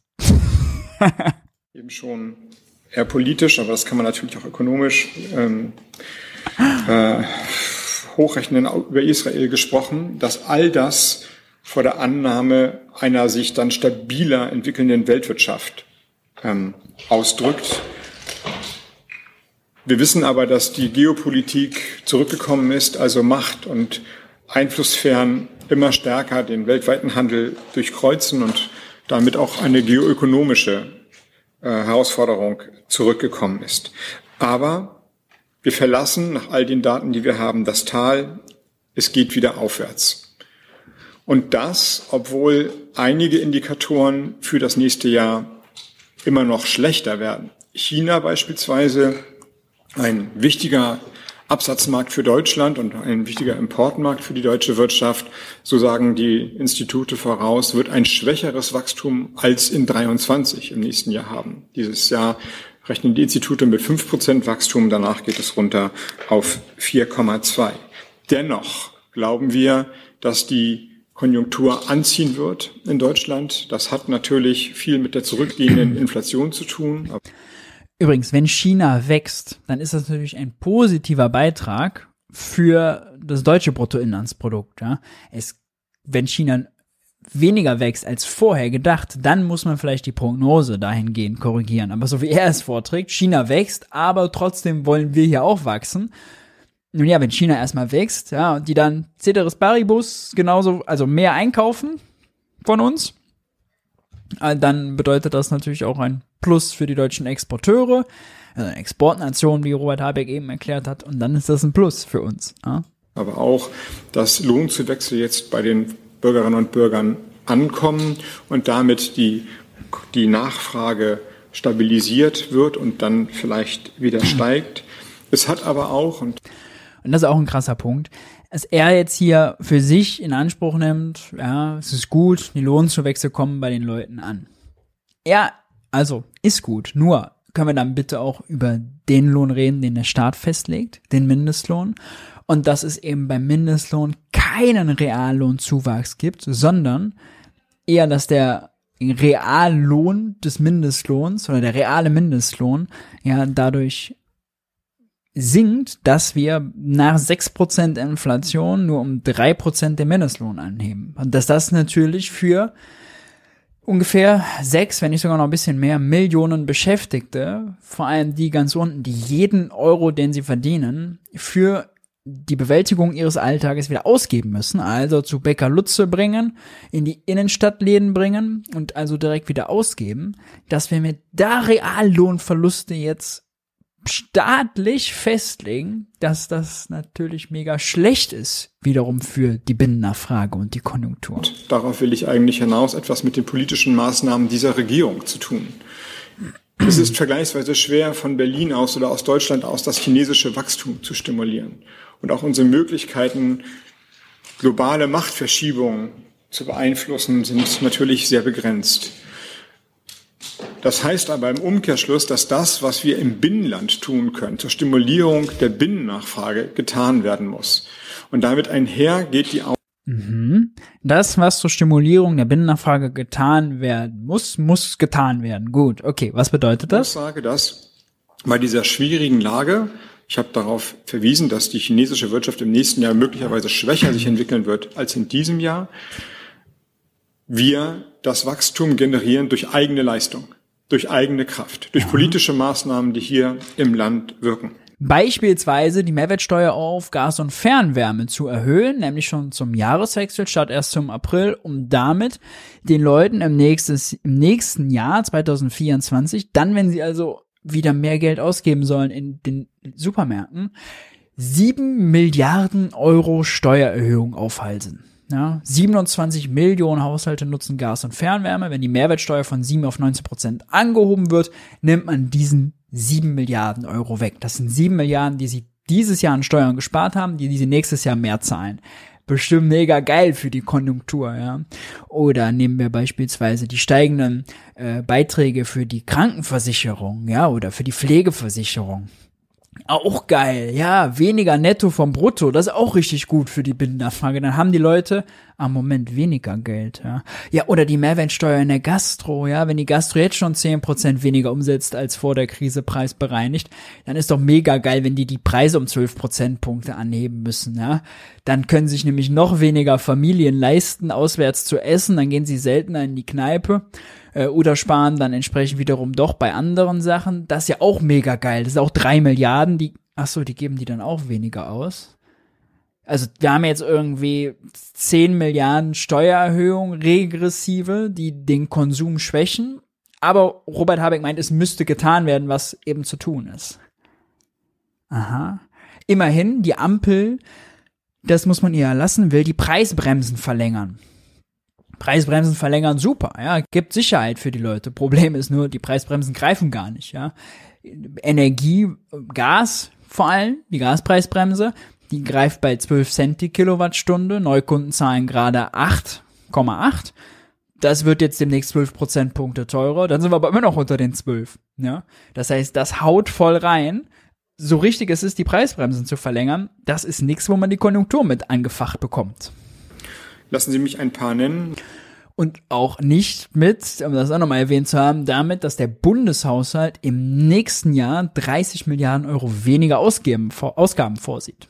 Wir wissen, einfachste aller ökonomischen Gesetze, die Ausgaben des einen sind die Einnahmen des anderen. Wenn die Ampel nächstes Jahr 30 Milliarden weniger ausgibt, hat wer anders 30 Milliarden Euro weniger Einnahmen. 30 Milliarden weniger Einnahmen bedeutet 30 Milliarden weniger, die dann irgendwann für Konsum ausgegeben werden können sieht ziemlich scheiße aus für den privaten Konsum, oder? Also, wenn die Gewerkschaften nicht viel rausverhandeln würden, dann wäre schon ziemlich bitter. Die Ampel hat jedenfalls nichts, wo sie sich mit auf die äh, Schulter klopfen kann. Es ist der Klima- und Transformationsfonds mit seinen erheblichen staatlichen Investitionen, die dann weitere Investitionen der Wirtschaft auslösen. Es ist das Wachstumschancengesetz jetzt zur Beratung im Deutschen Bundestag mit dem Impuls, jetzt in Bildung, Forschung, ähm, Anlagen zu investieren. Es ist ähm, der Baugipfel, wenn ich ihn nennen darf, der noch einmal in diese schwierige Phase für die Bauwirtschaft einen Impuls gesetzt hat, dass Sanierung oder der Einbau eines klimafreundlichen Heizsystems jetzt besonders sinnvoll ist, also einen Speedbonus gesetzt hat, um in den Jahren 23, äh, 24 und 25 zu stimulieren. Natürlich ist es das Ausweiten des Angebots an Energie, also der Wachs das Wachstum an vor allem erneuerbaren Energien, die wir sehen. Das sind natürlich Punkte, die helfen, ja, äh, wenn man die Baukonjunktur nicht ganz abschmieren lässt. Wenn gleich mal, also bezweifeln möchte, ob das, was sie da beschlossen haben, wirklich die Baukonjunktur stabilisiert. Nur weil die jetzt ein bisschen was mehr abschreiben können, ja, äh, ob dann wirklich die großen Wohnungsbauer sagen, alles klar, dann gehen wir doch wieder in die Offensive, weiß ich nicht, ja, mag ich mal bezweifeln. Aber wenn das so wäre, wäre das natürlich auf der Investitionsseite ganz gut. Es ist eine De-Risking-Strategie beim Handel, also nicht alle unsere Chips nur auf einen Rohstofflieferanten, auf einen Absatzmarkt zu setzen, sondern neue Handelsabkommen zu schließen, neue Energiepartnerschaften zu schließen und so dafür zu sorgen, dass es neue Märkte gibt, aber auch neue Bezugsquellen gibt. Und es ist das Arbeiten dafür, dass wir genug Fachkräfte in Deutschland haben. Diese Maßnahmen, die auf das eigene Land zielen und aus eigener Kraft erfolgen, tragen Früchte. Diese Früchte sehen wir in der Wachstumsprognose. Ich leugne nicht, dass die Situation herausfordert. Die tragen Früchte, das sehen wir in der Prognose. Ich würde mal eher sagen, also, die sollen Früchte tragen. Das erwarten wir mit der Wachstumsprognose. Die Wachstumsprognose ist ja kein Beweis dafür, dass die Maßnahmen wirken. Ist ja nur eine Prognose. Und die letzte Prognose, lieber Habeck, die ging mächtig in die Hose, nämlich von plus, plus 0,4 auf minus 0,4 wurde die korrigiert. Fordernd und schwierig ist, das wäre völlig albern, darüber hinwegzugehen. Aber wir sind eben nicht wehrlos. wir können uns umgekehrt nicht darauf verlassen, dass sich die Dinge von alleine richten. Wir müssen auch Dinge ändern in Deutschland. Und dazu gehört auch die Entbürokratisierung. Vieles von dem, was im Moment Investitionen verhindert, ist eben nicht der hohe Zinssatz oder höhere Energiekosten, sondern einfach behäbige Verfahren. Wir, ich könnte Ihnen eine lange Liste erzählen an Gesetzen also man könnte jetzt hier stoppen in dieses Geri Gesicht, ein Christian Lindner, ein Friedrich Merz, ein Olaf Scholz, was auch immer, rein photoshoppen, ne, KI noch sagen, hier mit Bestimme anpassen und dann wäre diese Aufzählung, Aufzählung Fachkräftemangel, Bürokratieabbau, lahme Genehmigungsprozesse, so, das könnte jeder von denen sagen. Ja, würde eins zu eins genauso klingen. Oder Verordnung in anderen Rechtsgebieten oder in anderen Häusern, die dann äh, Investitionen erschweren. Aber das könnten die anderen Kollegen auch. Und deswegen haben wir bei uns im Wirtschaftsministerium angefangen, ernst zu machen mit der Entbürokratisierung. Wir haben uns über sogenannte Praxischecks mit lauter konkreten Maßnahmen beschäftigt. Das war am Anfang der Legislatur natürlich der Aufbau von erneuerbaren Energien, also Solaranlagen oder Smart Meter. Bin-Konsum schmiert total ab. Wir machen 10 Milliarden regressive Steuererhöhungen und kürzen die Staatsausgaben um 30 Milliarden. Aber ey, Leute, entspannt euch. Wir haben Praxischecks im Wirtschaftsministerium gemacht. Damit gehen wir, gehen wir endlich der Bürokratie, also gehen wir richtig, richtig, richtig, richtig, äh, gehen wir richtig an. Ja, also vor allem Bürokratieabbau. Da, zuletzt kam es ja dieses äh, Gesetz auch. Ähm, 30 Maßnahmen Bürokratieabbau, die irgendwie zwei Milliarden Entlastung gebracht haben. Zwei Milliarden. Das ist Niveau Deutschland-Ticket, ja.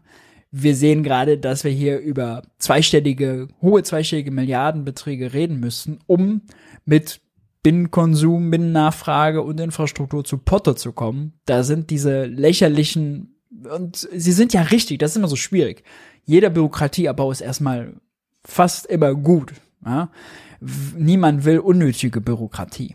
Wobei, oh, jeder Bürokratieabbau ist nicht gut. Den Satz muss ich mal zurücknehmen, weil häufig bedeutet Bürokratie auch, man führt zum Beispiel gewisse Prüfungen durch, ja, ob das für die Umwelt schlecht ist, ob das äh, für irgendwelche anderen äh, Rechte, Normen und so weiter schlecht ist, ja, ob soziale Gerechtigkeit gewahrt wird. Also, das alles erfordert ja auch Bürokratie also nicht jeder Bürokratiebau ist schlecht, aber jeder ist natürlich sonst mal erstmal gegen diese Bürokratiekeule. Deswegen ist das wirklich so gratismütig, das dann so vorzutragen hier mit den Praxischecks und das als Ablenkungsrakete zu zünden.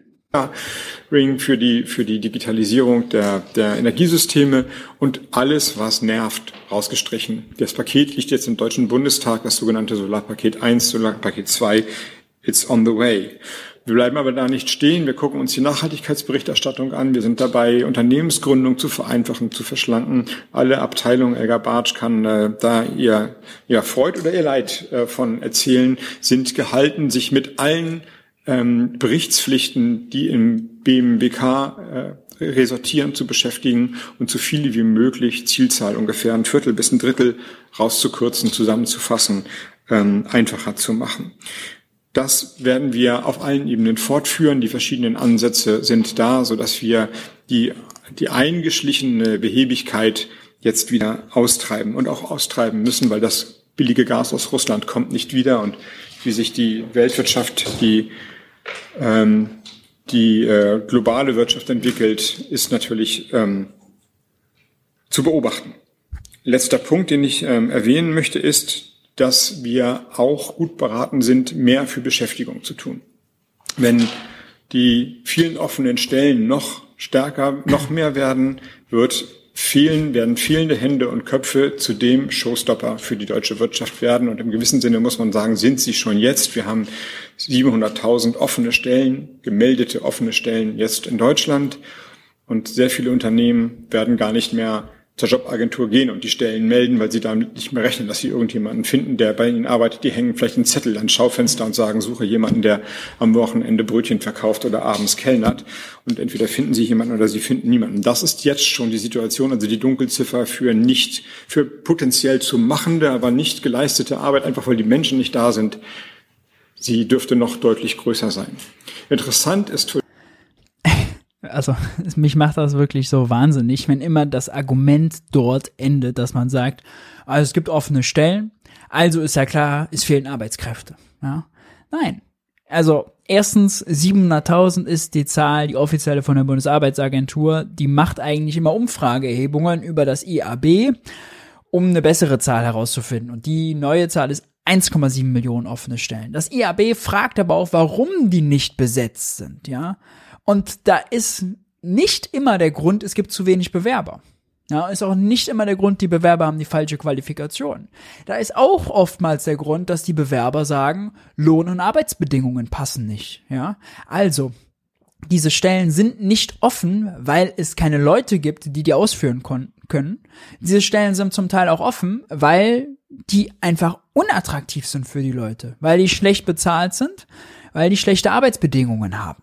Ja, und wenn wir mal dagegen rechnen, wie viele Leute gerade Arbeit suchen, dann ist das dieser Arbeitskräftemangel wirklich ein Mythos. Ich kann's, ich hab's hier allein in diesem Wirtschaftsbriefing, ist jetzt noch bei mir auf Instagram-Kanal, ein eigen Reel, eigenes Reel dazu gemacht, wo ich die Zahlen aufdrösel, weil man, man muss es immer wieder sagen. Es ist, es gilt als konsensfähig, ja. Wir haben Arbeitskräftemangel. Da würde auch niemand widersprechen, so wie wir brauchen Bürokratieabbau, sagt auch niemand was, ja. Aber es ist nun mal einfach nicht der Fall. Äh, die Bundesarbeitsagentur selbst sagt, es gibt keinen allgemeinen Arbeitskräftemangel auf diese 1,7 Millionen offenen Stellen, von denen nur 1,4 Millionen sofort zu besetzen sind und übrigens 500.000 Stellen, 400 bis 500.000 sogar für Ungelernte sind, also keinen Berufsabschluss voraussetzen. Ja, auf diese 1,7 kommen 2,7 Millionen, die Arbeit gerade suchen bei der Arbeitsagentur, arbeitslos gemeldet sind dort. Plus 900.000 oder 800.000 ungefähr, die Vermittlungshemmnisse haben, weil sie gerade einen Schnupfen haben, weil sie einen Durchfall haben, weil sie älter als 58 sind oder eine Umschulungsmaßnahme stecken. Da sind wir schon bei 3,5 Millionen. 700.000 sind unfreiwillig in Teilzeit, würden mehr Stunden arbeiten, wenn es die, wenn es möglich wäre, wenn es die Jobs gäbe, wenn es die Nachfrage gäbe, ja. Dann haben wir 2,8 Millionen, überwiegend Frauen, die sich um Angehörige und ihre Kinder kümmern, Care-Arbeit leisten und deswegen nur Teilzeit arbeiten. Die würden mehr arbeiten, wenn es mehr Pflegeplätze gäbe, wenn die besser bezahlbar wären, wenn es mehr Kitas, mehr Ganztagsschulen und so weiter gäbe. Auch da hätte man ganz viele äh, potenzielle Arbeitskräfte. Wir haben dann eine große Dunkelziffer von Leuten, von denen wir nicht wissen, warum sie Teilzeit arbeiten, aber wissen, dass sie das nicht freiwillig tun. Ja, also freiwillige Teilzeit ist schon rausgerechnet. Das sind 1,8 Millionen Menschen, die, bei denen wir nicht wissen, warum. Die geben einfach sonstige Gründe an. Wir wissen nicht, warum. Ja. Dann kommen ganz viele Leute dazu, die beispielsweise darauf warten, dass ihr Abbild, äh, dass ihr Ausbildungsabschluss oder ihr Studientitel oder sonst was aus dem Ausland anerkannt wird, ne, die darauf warten, ihre Arbeitsgenehmigung zu bekommen. Wenn man das alles zusammenrechnet, dann gibt es deutlich mehr Menschen, die Arbeit suchen, als Stellen, die offen sind. Immer nur zu sagen, oh, es gibt 700.000 offene Stellen und deswegen alles so schlimm, oder diese 1,7 Millionen, also Habeck nutzt auch schon die deutlich schlechtere Zahl, ist kein fertiges Argument. Ja, man muss die Gegenseite betrachten. Und ja, wenn man das so sieht, dann wären mehr offene Stellen ein Zeichen dafür, dass die Firmen mehr suchen und dann in Zukunft vielleicht mehr angestellt wird. Ja, also offene Stellen sind dann vielleicht auch ein Zeichen dafür, dass also die Wirtschaft wächst, ja, wenn die Arbeitgeber mehr Stellen suchen. Und man muss auch, damit will ich es auch bei diesen kleinen Ausführungen belassen, immer noch mal bedenken, noch ein einfaches ökonomisches Gesetz ist, was knapp ist, ist teuer. Ja, haben wir jetzt beim Gas erlebt. Gas, oh Gott, das wird knapp, bums, was teuer. Das gilt immer. Ja, sagt auch jeder neoliberale Ökonom. Das gilt scheinbar nur nicht am Arbeitsmarkt. Denn wenn ja Arbeitskräfte so knapp sein sollen, ja, im Allgemeinen, warum ist dann die Arbeitgeberseite in der Mindestlohnkommission gegen eine Erhöhung des Mindestlohns? Warum sehen wir nicht, dass die Löhne steigen? Warum geht der Preis von Arbeit nicht durch die Decke, wenn er doch so knapp ist, wie es seit Jahren jetzt getan wird? Offene Frage. Vor diesem Hintergrund, dass die, der Anwachs an sozialversicherungspflichtigen Beschäftigten in Deutschland seit diesem Jahr nachweisbar von ausländischen Arbeitskräften getragen wird. Wir haben von Januar bis Juni einen Rückgang von Sozialversicherungs sozialversicherungspflichtig Beschäftigten Deutschen von 100.000. werden älter und gehen in den Ruhestand. Und wir haben einen Zuwachs von 300.000 Stellen von Nichtdeutschen, die auf dem deutschen Arbeitsmarkt sozialversicherungspflichtig beschäftigt werden. Das sind sehr viele Menschen aus Drittstaaten oder aus Osteuropa, aber es sind eben nicht Deutsche. Wir sind also gut beraten, alle Potenziale im Land zu heben durch bessere Bildung und Abschlüsse, die, den, die die Berufsvermittlung in den Beruf unmittelbar einfacher machen? Was haben wir uns für, darf ich das sagen, ideologische Debatten über das Schulsystem geleistet? Gymnasium, dagliege Schulsystem, Gemeinschaftsschule. Wir müssen alle Menschen, die einen Schulabschluss machen, so qualifizieren, dass sie in den Beruf gehen. Das sage ich jetzt als pragmatischer Wirtschaftsminister. Wir können uns ideologische Debatten da gar nicht mehr leisten. Was immer hilft, sollte getan werden. Was haben wir uns? Und da hilft äh, wahrscheinlich zum Beispiel Geld, dass die Leute nicht ohne Schulabschluss zum Beispiel aus der Schule schon rausgehen. Ja, dass es äh, sowas wie eine Ausbildungsgarantie gibt, dass auch Leute, die dann vielleicht nur einen Hauptschulabschluss haben, die es übrigens sehr schwer haben oder keinen Schulabschluss, sehr schwer haben, einen Ausbildungsplatz zu finden, ja, dass die die Chance haben, eine Ausbildung zu machen. Ja, dafür muss man Kohle in die Hand nehmen und Programme machen.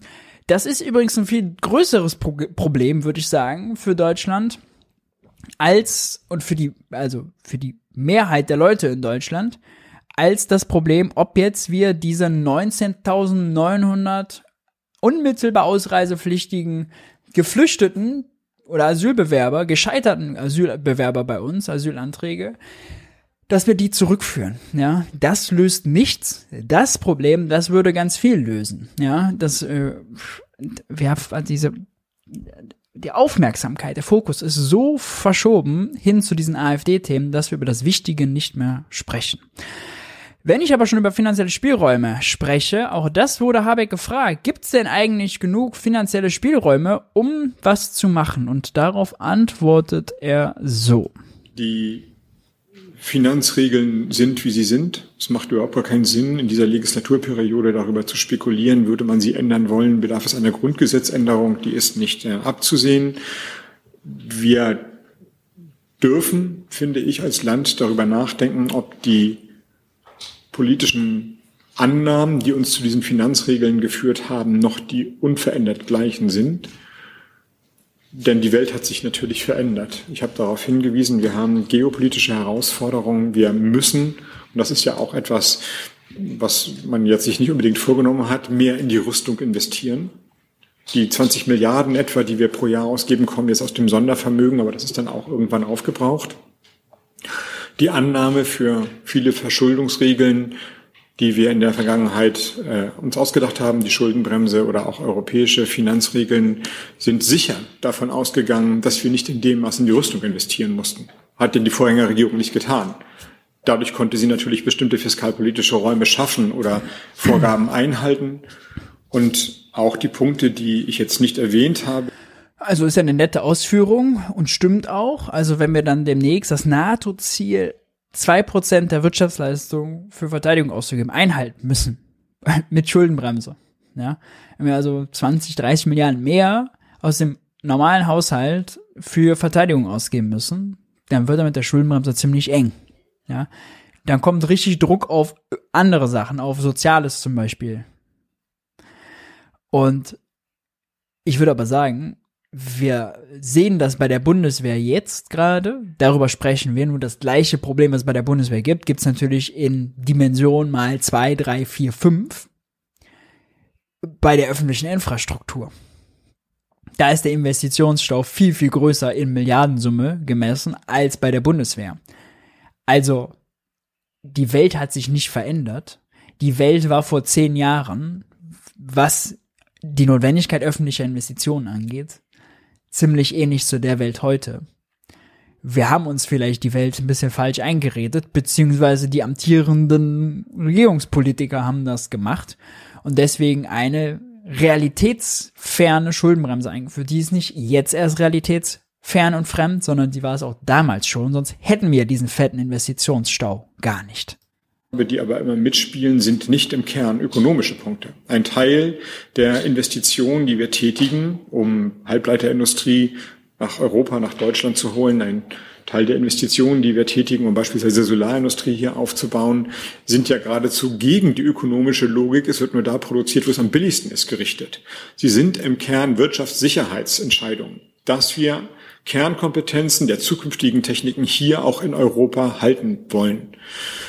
Ich sage mal voraus, und das spielt sich ja ein Stück weit in den Debatten mit der äh, Wirtschaftswissenschaft wieder, dass das vor Jahren anders diskutiert worden wäre. Und in den Debatten beispielsweise zum Industriestrompreis lese ich von den äh, Ökonominnen und Ökonomen häufig das Argument, dieser Industriestrompreis würde, ich zitiere aus dem Kopf, die notwendige strukturelle Anpassung verhindern. Das übersetze ich so, dass die ökonomische Struktur in Deutschland und Europa keinen Raum mehr hat für energieintensive Industrie. Die soll halt weg. Ja, die Anpassung heißt, diese Industrie soll Deutschland verlassen. Das kann man ökonomisch vielleicht sogar noch so sehen, aber ich halte es für wirtschafts wirtschaftspolitisch und gesellschaftspolitisch für den komplett falschen Schluss. Wir brauchen Grundkenntnisse und Grundstoffe für die Produktionsketten auch hier in Europa. Das ist die Lehre aus der Covid-19-Pandemie. Das ist meine Lehre, eine der Lehren, die ich gezogen habe aus der veränderten geopolitischen Situation.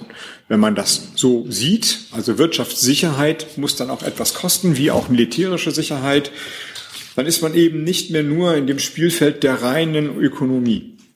Es könnte günstiger werden, klar, aber dann passiert dieses Wachstum nicht mehr in Deutschland oder in Europa. Und deswegen darf man schon darüber nachdenken, ob alle Regeln unverändert so bleiben müssen. Für diese Legislatur sind die Spielregeln klar und sie werden auch nicht verändert werden. Und das heißt, dass wir mit dem Geld äh, auskommen müssen, das wir einnehmen. Okay. Äh, Exkurs, wirtschaftliche Sicherheit, Ansiedlungsprojekte und so weiter. TSMC, Intel hat ja damit nochmal eine Rechtfertigung gegeben. Kann man so sehen. Interessant ist, man merkt ihm es ja an, er würde gerne die Fiskalregeln ändern, findet die Schuldenbremse nicht so dolle, würde sie ändern, aber sie ist nun mal, wie sie ist. Und sagt, äh, dann den, an den Regeln wird sich nichts ändern, ja, und am Anfang sagt er, es bräuchte eine Zweidrittelmehrheit. Das stimmt, äh, ja, auf der einen Seite schon, aber zu einem wesentlichen Teil nicht, denn die Ampel hat sich mal in den Koalitionsvertrag geschrieben, dass sie an die sogenannte Konjunkturkomponente ran will. Klingt nach einem megatechnischen Begriff. Dahinter steckt einfach die Idee, dass es unter der Schuldenbremse mehr, mehr Ausgaben erlaubt sein müssen, wenn die Wirtschaft schlecht läuft und weniger, wenn die Wirtschaft gut läuft. Ja, also Schuldenbremse sagt, 0,35 Prozent der Wirtschaftsleistungen dürfen an Schulden gemacht werden, mehr ausgeben, als man einnimmt plus minus Konjunkturkomponente. Und die Konjunkturkomponente, da gibt es eine gewisse Berechnungslogik dahinter. Die ist so, dass leider das wahre Potenzial unserer Wirtschaft häufig unterschätzt wird. Man guckt einfach, ah, okay, wie war die Auslastung in der Vergangenheit? Dann ist das quasi maßgebend für das Ideal in der Zukunft. Unabhängig davon, dass beispielsweise, wenn man deutlich mehr Frauen in den Arbeitsmarkt integrieren würde, wenn man Kita-Infrastruktur oder Betreuungsinfrastruktur im Allgemeinen ausbaut, wir deutlich mehr Potenzial hätten, Menschen äh, zu beschäftigen, Arbeitskräfte einzustellen und dadurch mehr zu produzieren, mehr zu wachsen. Ja? Das würde zum Beispiel unter der Schuldenbremse wird das komplett negiert. Die Ampel hat sich die Konjunkturkomponente, die Reform dessen in den Koalitionsvertrag geschrieben. Das würde jetzt Milliarden bringen und Robert Habeck wurde das gefragt, sogar in der Pressekonferenz von Bloomberg. Wir die möglichst alle dran kriegen. Der Kollege in der vorletzten Reihe. Kowalczyk von Bloomberg. Ähm, meine Frage schließt sich ähm, an die von der Kollegin. Ah, nebenbei, weil jetzt gerade im Chat Industriestrompreis nochmal angesprochen wurde. Äh, Robert Habeck hat gesagt, er sieht den Industriestrompreis, also ob er kommt, immer noch bei 50-50. Ganz interessant. Ja, nämlich ähm, die konjunkturabhängige ähm, Komponente der Schuldenbremse ähm, ermöglicht, also schafft einen budgetären Spielraum von 5 Milliarden 2024. Ähm, haben Sie schon mit Herrn Lindner darüber gesprochen, worüber, wofür man das so wenden könnte? Na, erst einmal ähm, ist, es, ist es richtig, dass. Also, was gerade gefragt wurde, muss man übersetzen. Dadurch, dass die Wirtschaft jetzt doch schlechter gelaufen ist, als man angenommen hat, darf man auch unter der Schuldenbremse 2024 mehr Geld ausgeben, als man beim Berechnen, beim Entwurf des Haushalts angenommen hat es gibt also gerade mehr Geld. eine Konjunkturkomponente in der Schuldenbremse gibt, die bestimmte Faktoren berücksichtigt und die ähm, nochmal auch durchdacht werden muss, wenn ich das so sagen darf. Wir sehen und das Entscheidende ist, die Konjunkturkomponente darf einfach gesetzlich verändert werden. Dafür braucht man keine Zweidrittelmehrheit. Das könnte die Ampel einfach machen. Ohne März, ohne alle. Beispielsweise darüber habe ich jetzt gar nicht geredet, aber hätte ich vor zehn Jahren Wirtschaftsminister gewesen oder vor 15 Jahren, hätten Sie mich wahrscheinlich nur nach einer Kenngröße gefragt, nämlich der Arbeitslosigkeit. Wie stark steigt die Arbeitslosigkeit bei einer wirtschaftlichen Schwächephase, die wir ja ohne Frage durchlaufen? Und sie steigt ganz, ganz wenig und sie wird im Jahr, nächsten Jahr, so sagen unsere Prognosen, wieder runtergehen. Aber hohe Arbeitslosigkeit und Rücklagen für die Arbeitslosigkeit sind sozusagen beispielsweise immer noch drin gedacht in der in der Konjunkturkomponente. Inwieweit jetzt die konkreten Daten Auswirkungen auf diese Haushaltsaufstellung haben, auch das äh, möchte ich gerne äh, dem, dem, dem Fachressort äh, überlassen. Aber dass sich die wirtschaftlichen Auswirkungen von Schwächen oder Wachstumsphasen etwas anders darstellen als beispielsweise vor 15 Jahren, das sieht man in den Daten hier sehr genau. Äh, klassischer Shift-Move von Robert Habeck, denn jetzt hat er über vieles gesprochen, aber nicht über die genaue Frage. Gott sei Dank gibt es eine Nachfrage. Nachfrage? Hm? Wären Sie dafür, die äh, Konjunkturkomponente zu reformieren, also lockerer zu gestalten? Ich die sollte halt der Wirklichkeit angemessen sein. Es ist ja kein Spielzeug, womit man irgendwas machen kann. Es ist auch keine Notwendigkeit, sie dann auszuschöpfen. Aber natürlich macht es Sinn, ein Instrument, ein äh, Konjunktur- oder Kalibrierungsinstrument entlang der ökonomischen Daten aufzustellen. Elga, magst du dazu noch drei, vier Sätze sagen?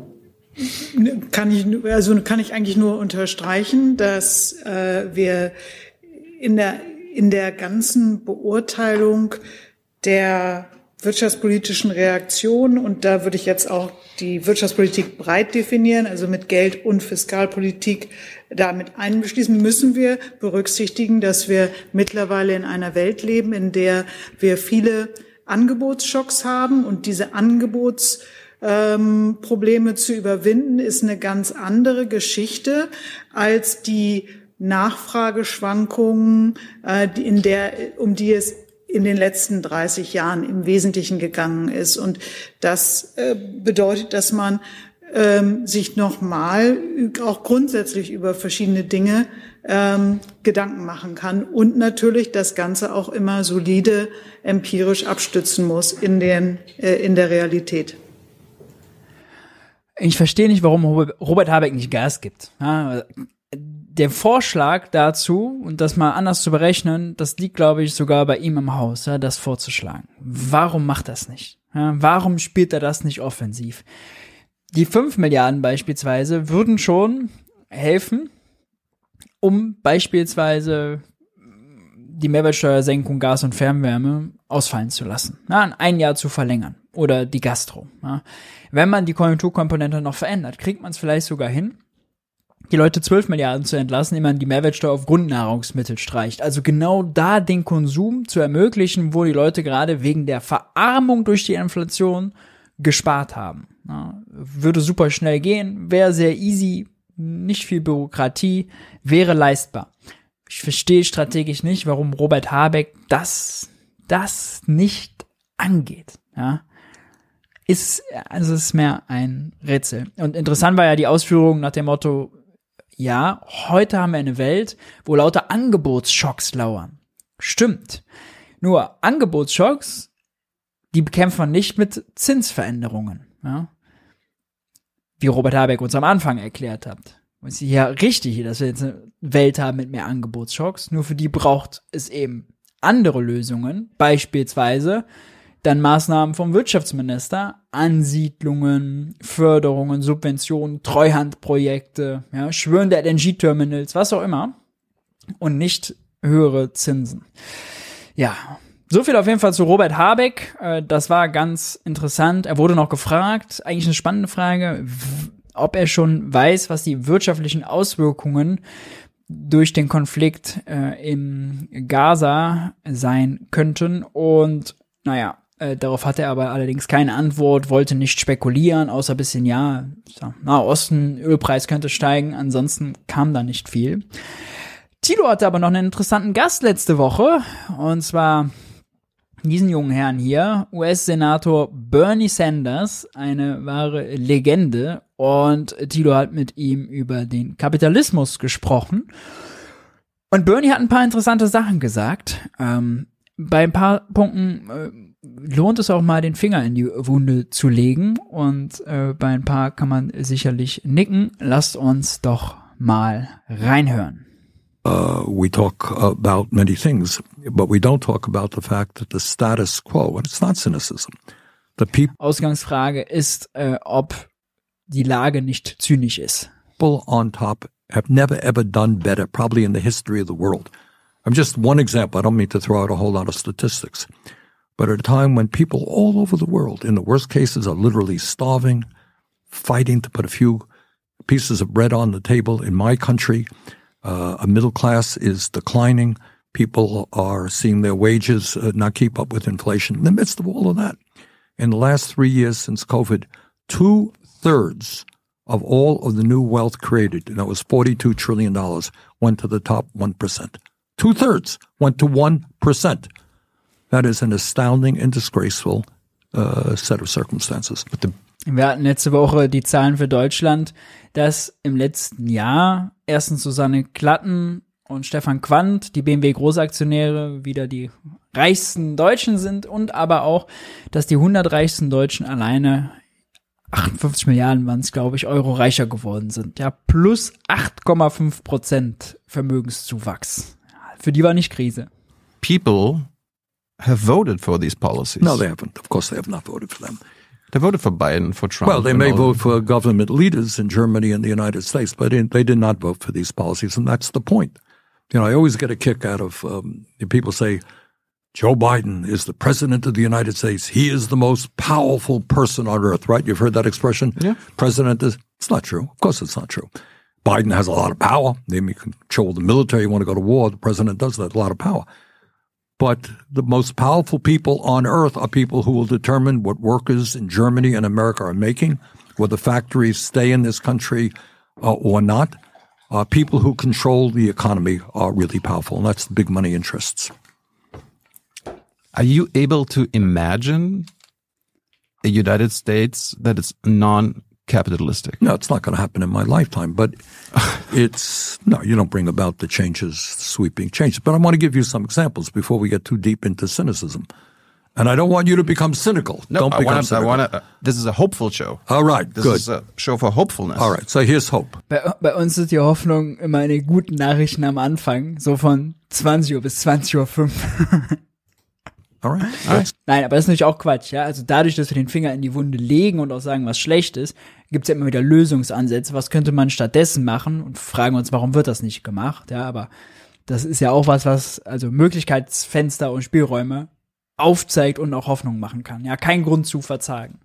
Let's look at things. When I was a kid a few years ago, because as you know, I'm 29 years of age, so it was 10, 15 years ago, right? Da ist so einen geilen trockenen Humor. Uh, when I was a young man in America growing up, the southern part of our country had a system of what I would call apartheid. Okay, that's what it was. You you know that, and that means schools were segregated by race. Black people couldn't go to a movie theater. Black people couldn't vote in the United States of America in the 1950s. All right,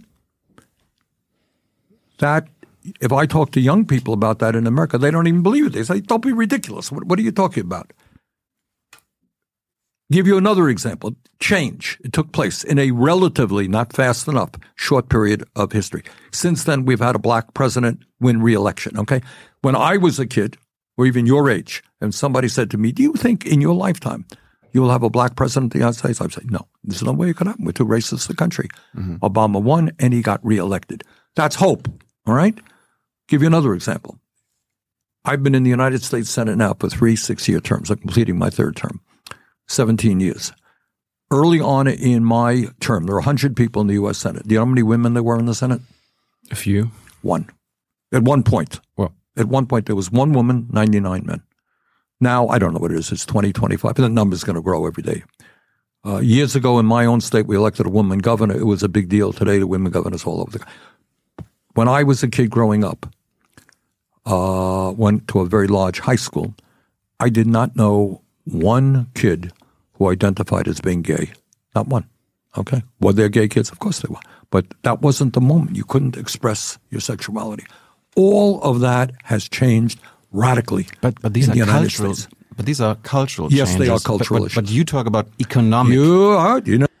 Genau das habe ich in dem Moment auch gedacht. Und ich glaube, das ist einfach nochmal ein wichtiger Punkt festzuhalten. Ja. Also, wenn man mal auf die letzten 20, 30, 40, 50, was auch immer für ein Zeitfenster man eigentlich nimmt, Jahre guckt, ja, dann haben wir bei vielen kulturellen Fragen wirklich Fortschritt. Auch in Deutschland, wirklich einen Fortschritt gemacht. Wirklich, wirklich Fortschritt gemacht. Ja. Wenn man das vergleicht mit, wie sind die ökonomischen Debatten von damals zu heute? Wie ist die ökonomische Situation von damals zu heute? Da ist es schon sehr, sehr schwer, Fortschritt zu erkennen. Ja die, die, wenn wir die Geschwindigkeit gehabt hätten in ökonomischen Fragen, ja, die wir bei kulturellen Fragen gehabt haben, Gott sei Dank hatten wir die bei kulturellen Themen, ja, also nicht falsch verstehen, dann sähe Deutschland, sähe die Welt anders aus, dann würden wir hier andere Debatten führen, ja. Aber wir hatten de facto eigentlich ökonomischen Stillstand. Jetzt gerade ist mal ein bisschen was ins Wanken gekommen, dadurch, dass wir eine Pandemie hatten, die es irgendwie nicht gab, die es, die man so nicht hat kommen sehen, wo es kein Rezept für gab und Deutschland eine, eine fette Energiekrisenangebotsschock hatte. Ja, dadurch wurden so ein paar alte neoliberale Reformen auch mal naja, enttarnt, so Stromnetze, ja, aus staatlicher Hand raus, privatisiert und jetzt hat das größte Übertragungsnetz äh, der niederländische Staat, also von der deutsche Staat macht es nicht mehr, weil man wollte, das machen die Privaten und der Markt und jetzt macht der niederländische Staat, hä, dass da ein paar Sachen schiefgegangen sind, ja, und hat ja auch so ein paar Lehren, aber im Großen und Ganzen haben wir da, haben wir da wirklich Stillstand, ja. And let me finish wenn das alleine nicht auch schon eine Rechtfertigung für das Programm ist, was wir hier jeden Montag abreißen, ja, nämlich da auch den Finger in die ökonomische Debatte zu legen, ja, in die wirtschaftspolitische Debatte zu legen. Und ihr merkt ja, wie Woche für Woche, wie kleinschrittig das ist, ja, wie wenig Fortschritt es gibt und so wie ermüdend das ist und je größer man dann das Zeitfenster macht, um das zu betrachten, ich desto skeptischer oder desto ernüchternder wird das Ergebnis. sentence All right. because your point is right. That's right. These are all social, cultural issues that have gone radically transformed. Good news. Bad news is that in terms of economics, if anything, situation is worse. And the fight for economic democracy and for economic change is a lot harder fight than for women's rights or gay rights. Like, why, why- why can the U.S. outlaw slavery? Like they can outlaw racial segregation, but why can't they outlaw, outlaw being a billionaire? They could. We do it tomorrow. How? I can introduce the legislation, and if I had the votes to pass it, we could do it. How do you do that? You introduce a piece of legislation. But your That can- question that is, cannot be. Uh, yeah, you could have a tax a code. wealth- Sure. Okay. You can introduce a wealth tax or a tax code that says, you know, after you make uh, $999 million, the tax will be 99%. Right? You could do it. I could do that tomorrow. Mm-hmm. Would it pass? No. We got about two votes in the Senate. So we could do it, but we don't have the political support to do that. But more importantly than just abolishing billionaires, what is much harder is how, in fact, given the world today, with all of the technology that we have out there, how do you create an, not only an economy that works for all, okay, but an economy where people enjoy going to work, feel productive, uh, and take satisfaction in what they do? How do we create that? That ain't so easy, and we need to be thinking about that. But all of these things are doable if there is a political will and if we have the courage to take on billionaires who would rather not do anything like that. I mean, what you talk. Das ist also auch was, was mir aufgefallen ist, was ich einen sehr, sehr äh, guten Punkt finde. Es wird häufig, insbesondere je weiter man auf dem politischen Spektrum nach links geht, immer so getan, Ja, dass es einfache Lösungen gibt. So irgendwie, ja, das Symptom ist irgendwie, Susanne Klatten und Stefan Quandt sind die reichsten Deutschen und sind jetzt noch reicher geworden. Wenn man denen ein bisschen Reichtum abnimmt mit einer Vermögensteuer oder einer Vermögensabgabe oder einer Übergewinnsteuer oder einer strengeren Erbschaftssteuer, ja, äh, dann ist alles gut. Nur dann ist nichts gut. Ja, dann ist, hat sich kaum was verändert. Wenn wir mal annehmen, es gäbe in Deutschland noch eine Vermögenssteuer und die wäre, was traut sich die SPD zu? Die bräuchte man ja auf jeden Fall dafür 1,5 Prozent oder 2 Prozent, ja. Dann wäre ja Stefan äh, Quandt und Susanne Klatten trotzdem reicher geworden. Ja, die Schere wäre trotzdem auseinandergegangen, nur etwas langsamer. Und also das ist ein mega harter politischer Kampf, den man führen muss, um überhaupt wieder so eine Mini-Vermögensteuer wiederzubekommen. Ja, aber selbst wenn man sie hätte, sie wären trotzdem reicher geworden. Sie hätten genauso viel konsumieren, lobbyieren, korrumpieren können wie vorher und sie hätten vor allem noch immer genauso viel Macht über Beschäftigte gehabt. Ja, denn dieses Betriebsvermögen, dieses über Beschäftigte verfügen können, das ist ja die wahre Macht. Ja? Nicht also in Euro gemessen, was ist das alles wert? Ja? Papalapap. Wenn der Börsenkurs von BMW paar Prozent abschmiert, ja, dann ist Susanne Klatten ärmer geworden. Aber das sind Zahlen. Ja, die verfügt immer noch immer gleich die gleiche Macht über die etlichen Beschäftigten, die es beispielsweise bei BMW gibt. Und das daran zu gehen, das, und das ist, das ist gut, dass Bernie den Punkt so stark macht, ist eben das viel entscheidendere als diese Frage nach Reichensteuern und so weiter. Die werden, wenn man so will, würde ich behaupten, in ihrer Wirkung überschätzt. Basically, is abolishing capitalism because capitalism doesn't work for all all people. It cannot inherently. So the system, and, and I would define this. Look, there's capitalism and there's capitalism. You're a capitalist, right? You started a, a, a podcast and you earn a living on it and you have a lot of support. Yeah, is that capitalism? Sure. So what? You're sure. a small business person. You got a lot of people out there started their own little companies, right? They started their shops, right? They work very hard. They make a living. Yes. Is that capitalism? So what? Do we think with the state, the government should own? It's like a market economy. Maybe, yeah, maybe not capital. Richtiger Einwand von Thilo, äh, genau zur richtigen Zeit. Da macht es Bernie sich auch zu einfach, ja, weil er sehr häufig alles auf den Kapitalismus abwälzt. Ein kleines spendenfinanziertes Podcast-Projekt, Jung und Naiv, dann als kapitalistisch zu bezeichnen, ja, führt zu kurz. Man muss schon die Unterscheidung haben zwischen Marktwirtschaft, Market Economy und Kapitalismus. Ja. Ähm, denn man kann auch in einer nicht kapitalistischen Gesellschaft natürlich eine Marktwirtschaft haben. Es ist nicht der Widerspruch. All right, but in other words, should the government own every what we call mom and pop store, small business? Should we own your podcast? No, of course we should not. No. All right. On the other hand, should the government deal with the fact that in America you have three people who own more wealth than the bottom half of American society? Absolutely, we should.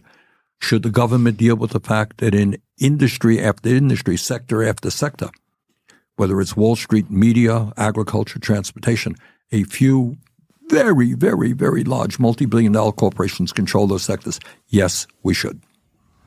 But I mean, like, taxing these uh, super rich is one thing, but like they, they would still own almost everything. Like, how do you change ownership? Like, the change of the means of production, as Good. Karl Marx okay, would say. All right. Well, now, in America, and I think I think I, I mean, you'll figure me. I just don't know much about the European European or German economy. Uh, in America, what has happened over the last many years under both Republican and Democratic administrations is there has been very little what we call antitrust. I don't know if that phrase means anything here.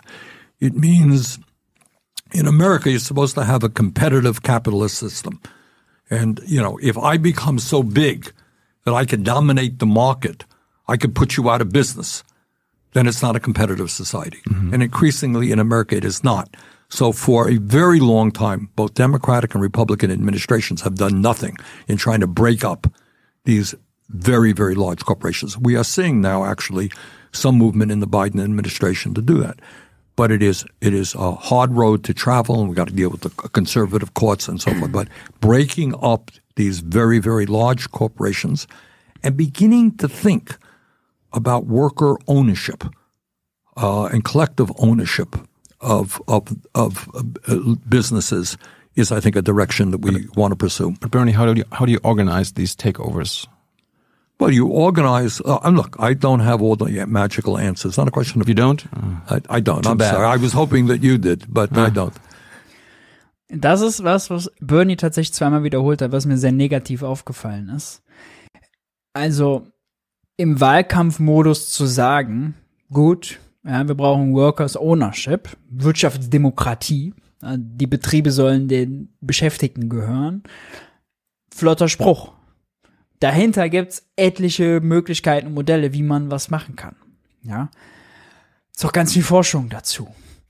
Aber dann jetzt hier rauszugehen mit dem Spruch, den bringt dann nachher in einer Israel-Gaza-Frage auch nochmal, er hätte irgendwie nicht die magische Linse oder die magischen Antworten, ja.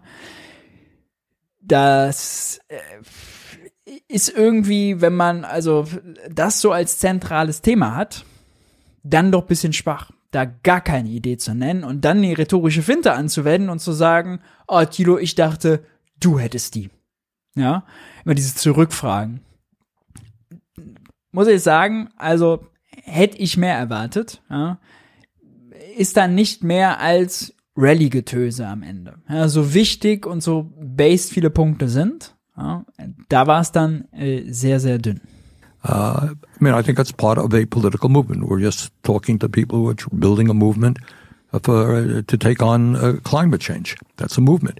Uh, but what we need and what we are seeing in America, by the way, which is also very good news to the cynics out there, is we're seeing a- very significant growth in the trade union movement in America. More and more workers want to be part of unions. Unions are now looked upon much more positively today than they were uh, decades ago.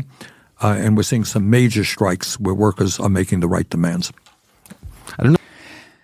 Und um das vielleicht nochmal abzuschließen, ja, das Tax the Rich Argument und das Wirtschaftsdemokratie-Argument lassen sich natürlich sehr gut verbinden. Ja? Also, selbst wenn man dann eine moderate Vermögensteuer macht, könnte, einfach weil es politisch was anderes nicht realistisch ist, ja, könnte man ja dann wiederum mit also kapitalistischen Anreizen arbeiten und sagen, alles klar, äh, ihr kriegt eine Steuervergünstigung, und zwar eine richtig, richtig fette Steuervergünstigung, wenn ihr statt quasi die Steuerlast zu zahlen, äh, äh, eure Geschäftsanteile von euch an eure Mitarbeiter gebt. Ja, das wäre zum Beispiel was, was man miteinander verbinden kann. Aber konkreteres gab's da leider von Bernie nicht. Immerhin, später sagt er nochmal den Satz, das kam auch jetzt aus diesem kurzen Part schon raus. Die Frage, wie eine gerechte Wirtschaft funktioniert, ist deutlich, deutlich, deutlich komplexer, als eben diese Frage, den Vermögenden ein paar Zahlen vom Kontostand zu streichen. Ja. Und ich glaube, das ist äh, eine äh, sehr gute und sehr realistische Sichtweise. Deswegen ist es wichtig, über viel zu sprechen, über ganz über Subventionsprogramme, über das Steuersystem, auch über die Mehrwertsteuer, ja, auch über Details wie Abschreibungsprogramme und und und. Ja, damit sind wir am Ende der Sendung, ihr Lieben, beziehungsweise beim Fragenteil. Zeit für naive Fragen. Wenn ihr Fragen zu der Sendung habt oder zu wirtschaftlichen Themen, ökonomischen Theorien, was auch immer im Allgemeinen, haut die jetzt gerne in den Chat. Der Moment ist gekommen. Wenn ihr die vorher schon mal reingestellt habt, müsst ihr sie nochmal reinstellen, denn mit einem Auge verfolge ich zwar, was ihr da schreibt. Heute war der Chat auch wieder sehr lebendig und unterhaltsam. Nur schaffe ich es nicht, jetzt nochmal nach den Fragen zu scrollen. Und für den Moment will ich ja einmal nochmal erwähnen, also, dass Bernie Sanders jung und naiv gekommen ist, sollten wir alle mal gemeinsam wertschätzen. Wenn ihr das wertschätzt, dann könnt ihr das zum Beispiel damit tun, mit einer äh, finanziellen Unterstützung. Denn Jung und Naiv, diese Formate, Bernie Sanders im 30-Minuten-Interview gibt es nur dank eurer Unterstützung. Wie ihr das machen könnt, war gerade eben eingeblendet oder sonst unten in der Videobeschreibung erklärt. Bei finanzieller Unterstützung ab 20 Euro werdet ihr namentlich im Abspann verewigt. Jetzt zu euren Fragen. Jule fragt, kannst du mal Austerität erklären? Ist das, was Lindner macht, nicht genau das? Ja, schon. Austeritätspolitik bedeutet Kürzungspolitik, bedeutet eigentlich das Ziel, wir streichen Staatsausgaben mit dem Ziel, einen ausgeglichenen Staatshaushalt zu erreichen oder Schulden abzubauen. So richtige Kürzungspolitik haben wir jetzt in Deutschland, also so richtig miese Kürzungspolitik haben wir in Deutschland eigentlich nicht. Da ist eigentlich Griechenland der Klassiker. 2013, 2014, 2015 mit den Troika-Programmen, als man quasi gesagt hat, um von euren Schulden runterzukommen, ja, um einen, Sta einen Überschuss zu erwirtschaften, müsst ihr deutlich weniger ausgeben. Dann haben die Bedienstete entlassen, dann haben die die öffentlichen Gehälter gekürzt, dann haben die die Renten gekürzt, ja. Äh, und, und, und. Also richtigen Kahlschlag. Äh, eher so in Richtung Niveau Brüning, Anfang der 1930er, was Deutschland dann in eine fette Wirtschaftskrise und Deflation gestürzt hat. Und von dem Niveau sind wir natürlich weit entfernt, ja. Also es ist eine Sparpolitik, es wird auch gekürzt, aber es ist jetzt keine knallharte Austerität wie in Griechenland, die dann zu Massenarbeitslosigkeit geführt hat von 20 Prozent. Ja. Warum ist übrigens ziemlich einfach zu verstehen, ja, denn also wenn man Renten kürzt, Löhne kürzt und Menschen entlässt und Staatsausgaben runterfährt, dann haben die Leute im gleichen, kurz darauf, weniger Geld im Portemonnaie. Wenn sie weniger Geld im Portemonnaie haben, können sie weniger ausgeben. Wenn sie weniger ausgeben, können die Unternehmen weniger verkaufen, dann werden sie weniger produzieren, dafür brauchen sie weniger Mitarbeiter und bums steigt die Arbeitslosigkeit. Ja. Der IWF hat sich damals so mega blamiert, ja, mit Kürzungsprogramme und dann, ja, jetzt ganz bald wieder, also mehr Beschäftigung geben oder die Arbeitslosenquote runtergehen und dann ist die einfach explodiert und hat sich verdoppelt von 11 auf 22 Prozent. 50 Prozent Jugendarbeitslosigkeit. Ja, jeder zweite, der da von der Schule, Berufsschule, Uni kam und einen Job suchen wollte, finden wollte, hat keinen gefunden. Muss man sich mal überlegen. Was für eine verlorene Generation. Aber das ist Austeritätspolitik. Deswegen, der Begriff passt nicht eins zu eins auf das, was wir jetzt erleben. Ja. Warum wirkt Habeck so pessimistisch? Alle klugen Menschen feiern ihn doch. Äh, ob das alle sind, nochmal dafür klug sein muss, weiß ich nicht. Äh, ich glaube, Habeck wirkt pessimistisch, zum Beispiel wenn er über die Schuldenbremse redet, ja, dass man die nicht anpassen kann, weil er da Realist ist und, naja, weil er zwei Jahre schon sehr eng mit Christian Lindner zusammengearbeitet hat und da, glaube ich, gemerkt hat, was geht und was eben nicht geht. Warum gibt es denn so schlechte Arbeitsbedingungen?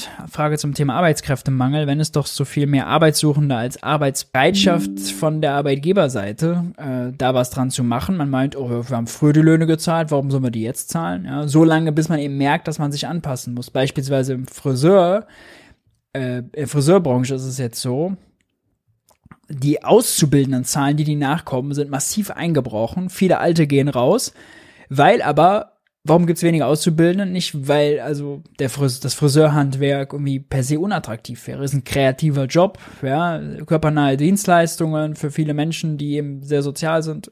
Alles wunderbar, wird es in Zukunft immer geben müssen.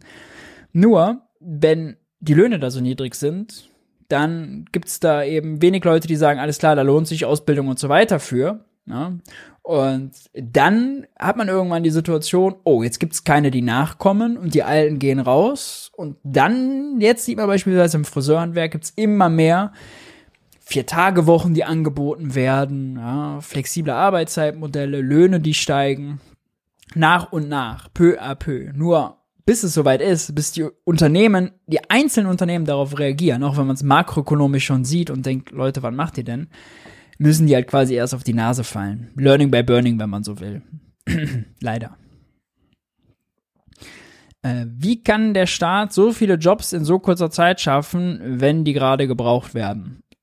Ja, den Leuten Kaufkraft geben, dann geben die Geld aus in der Privatwirtschaft bei Bäcker Lutze und im, in der Innenstadt und bestellen ein neues Fahrrad und eine neue Waschmaschine und dann brauchen, braucht die private Marktwirtschaft Jobs. Mm, oder eben gemeinnützige Jobs schaffen. Ja? Oder zum Beispiel einfach Leute äh, in den Ämtern mal wieder anstellen, ja, in der öffentlichen Daseinsvorsorge, Müllwerker beispielsweise oder ähm, in den Gesundheitsämtern oder Pfleger oder Lehrer, ja, meinetwegen muss man da auch Quereinsteigermodelle machen, ist nicht alles so einfach, ja, man kann nicht von jetzt auf gleich eine Pflegekraft werden, ist völlig klar, und auch nicht auf eine Schulklasse losge äh, losgelassen werden. Nur, also es gibt ja beispielsweise ausgebildete Pflegekräfte, die aus dem Job rausgegangen sind, die sagen, ich würde wieder zurückkommen, wenn die Arbeitsbedingungen sich verbessern. Machen, sollte man.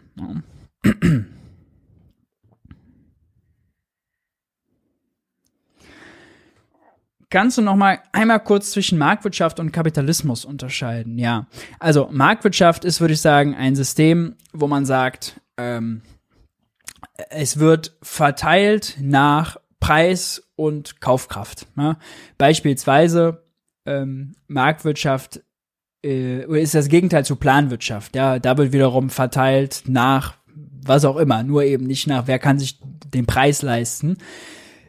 Planwirtschaft äh, ist vielleicht einfach nach Bedarf. Ja, man ruft bei der Polizei an und die Polizei kommt, ohne nach der Kreditkartennummer zu fragen. Ist dann vielleicht planwirtschaftliches, ja, äh, öffentliche Daseinsvorsorge nach Bedarf.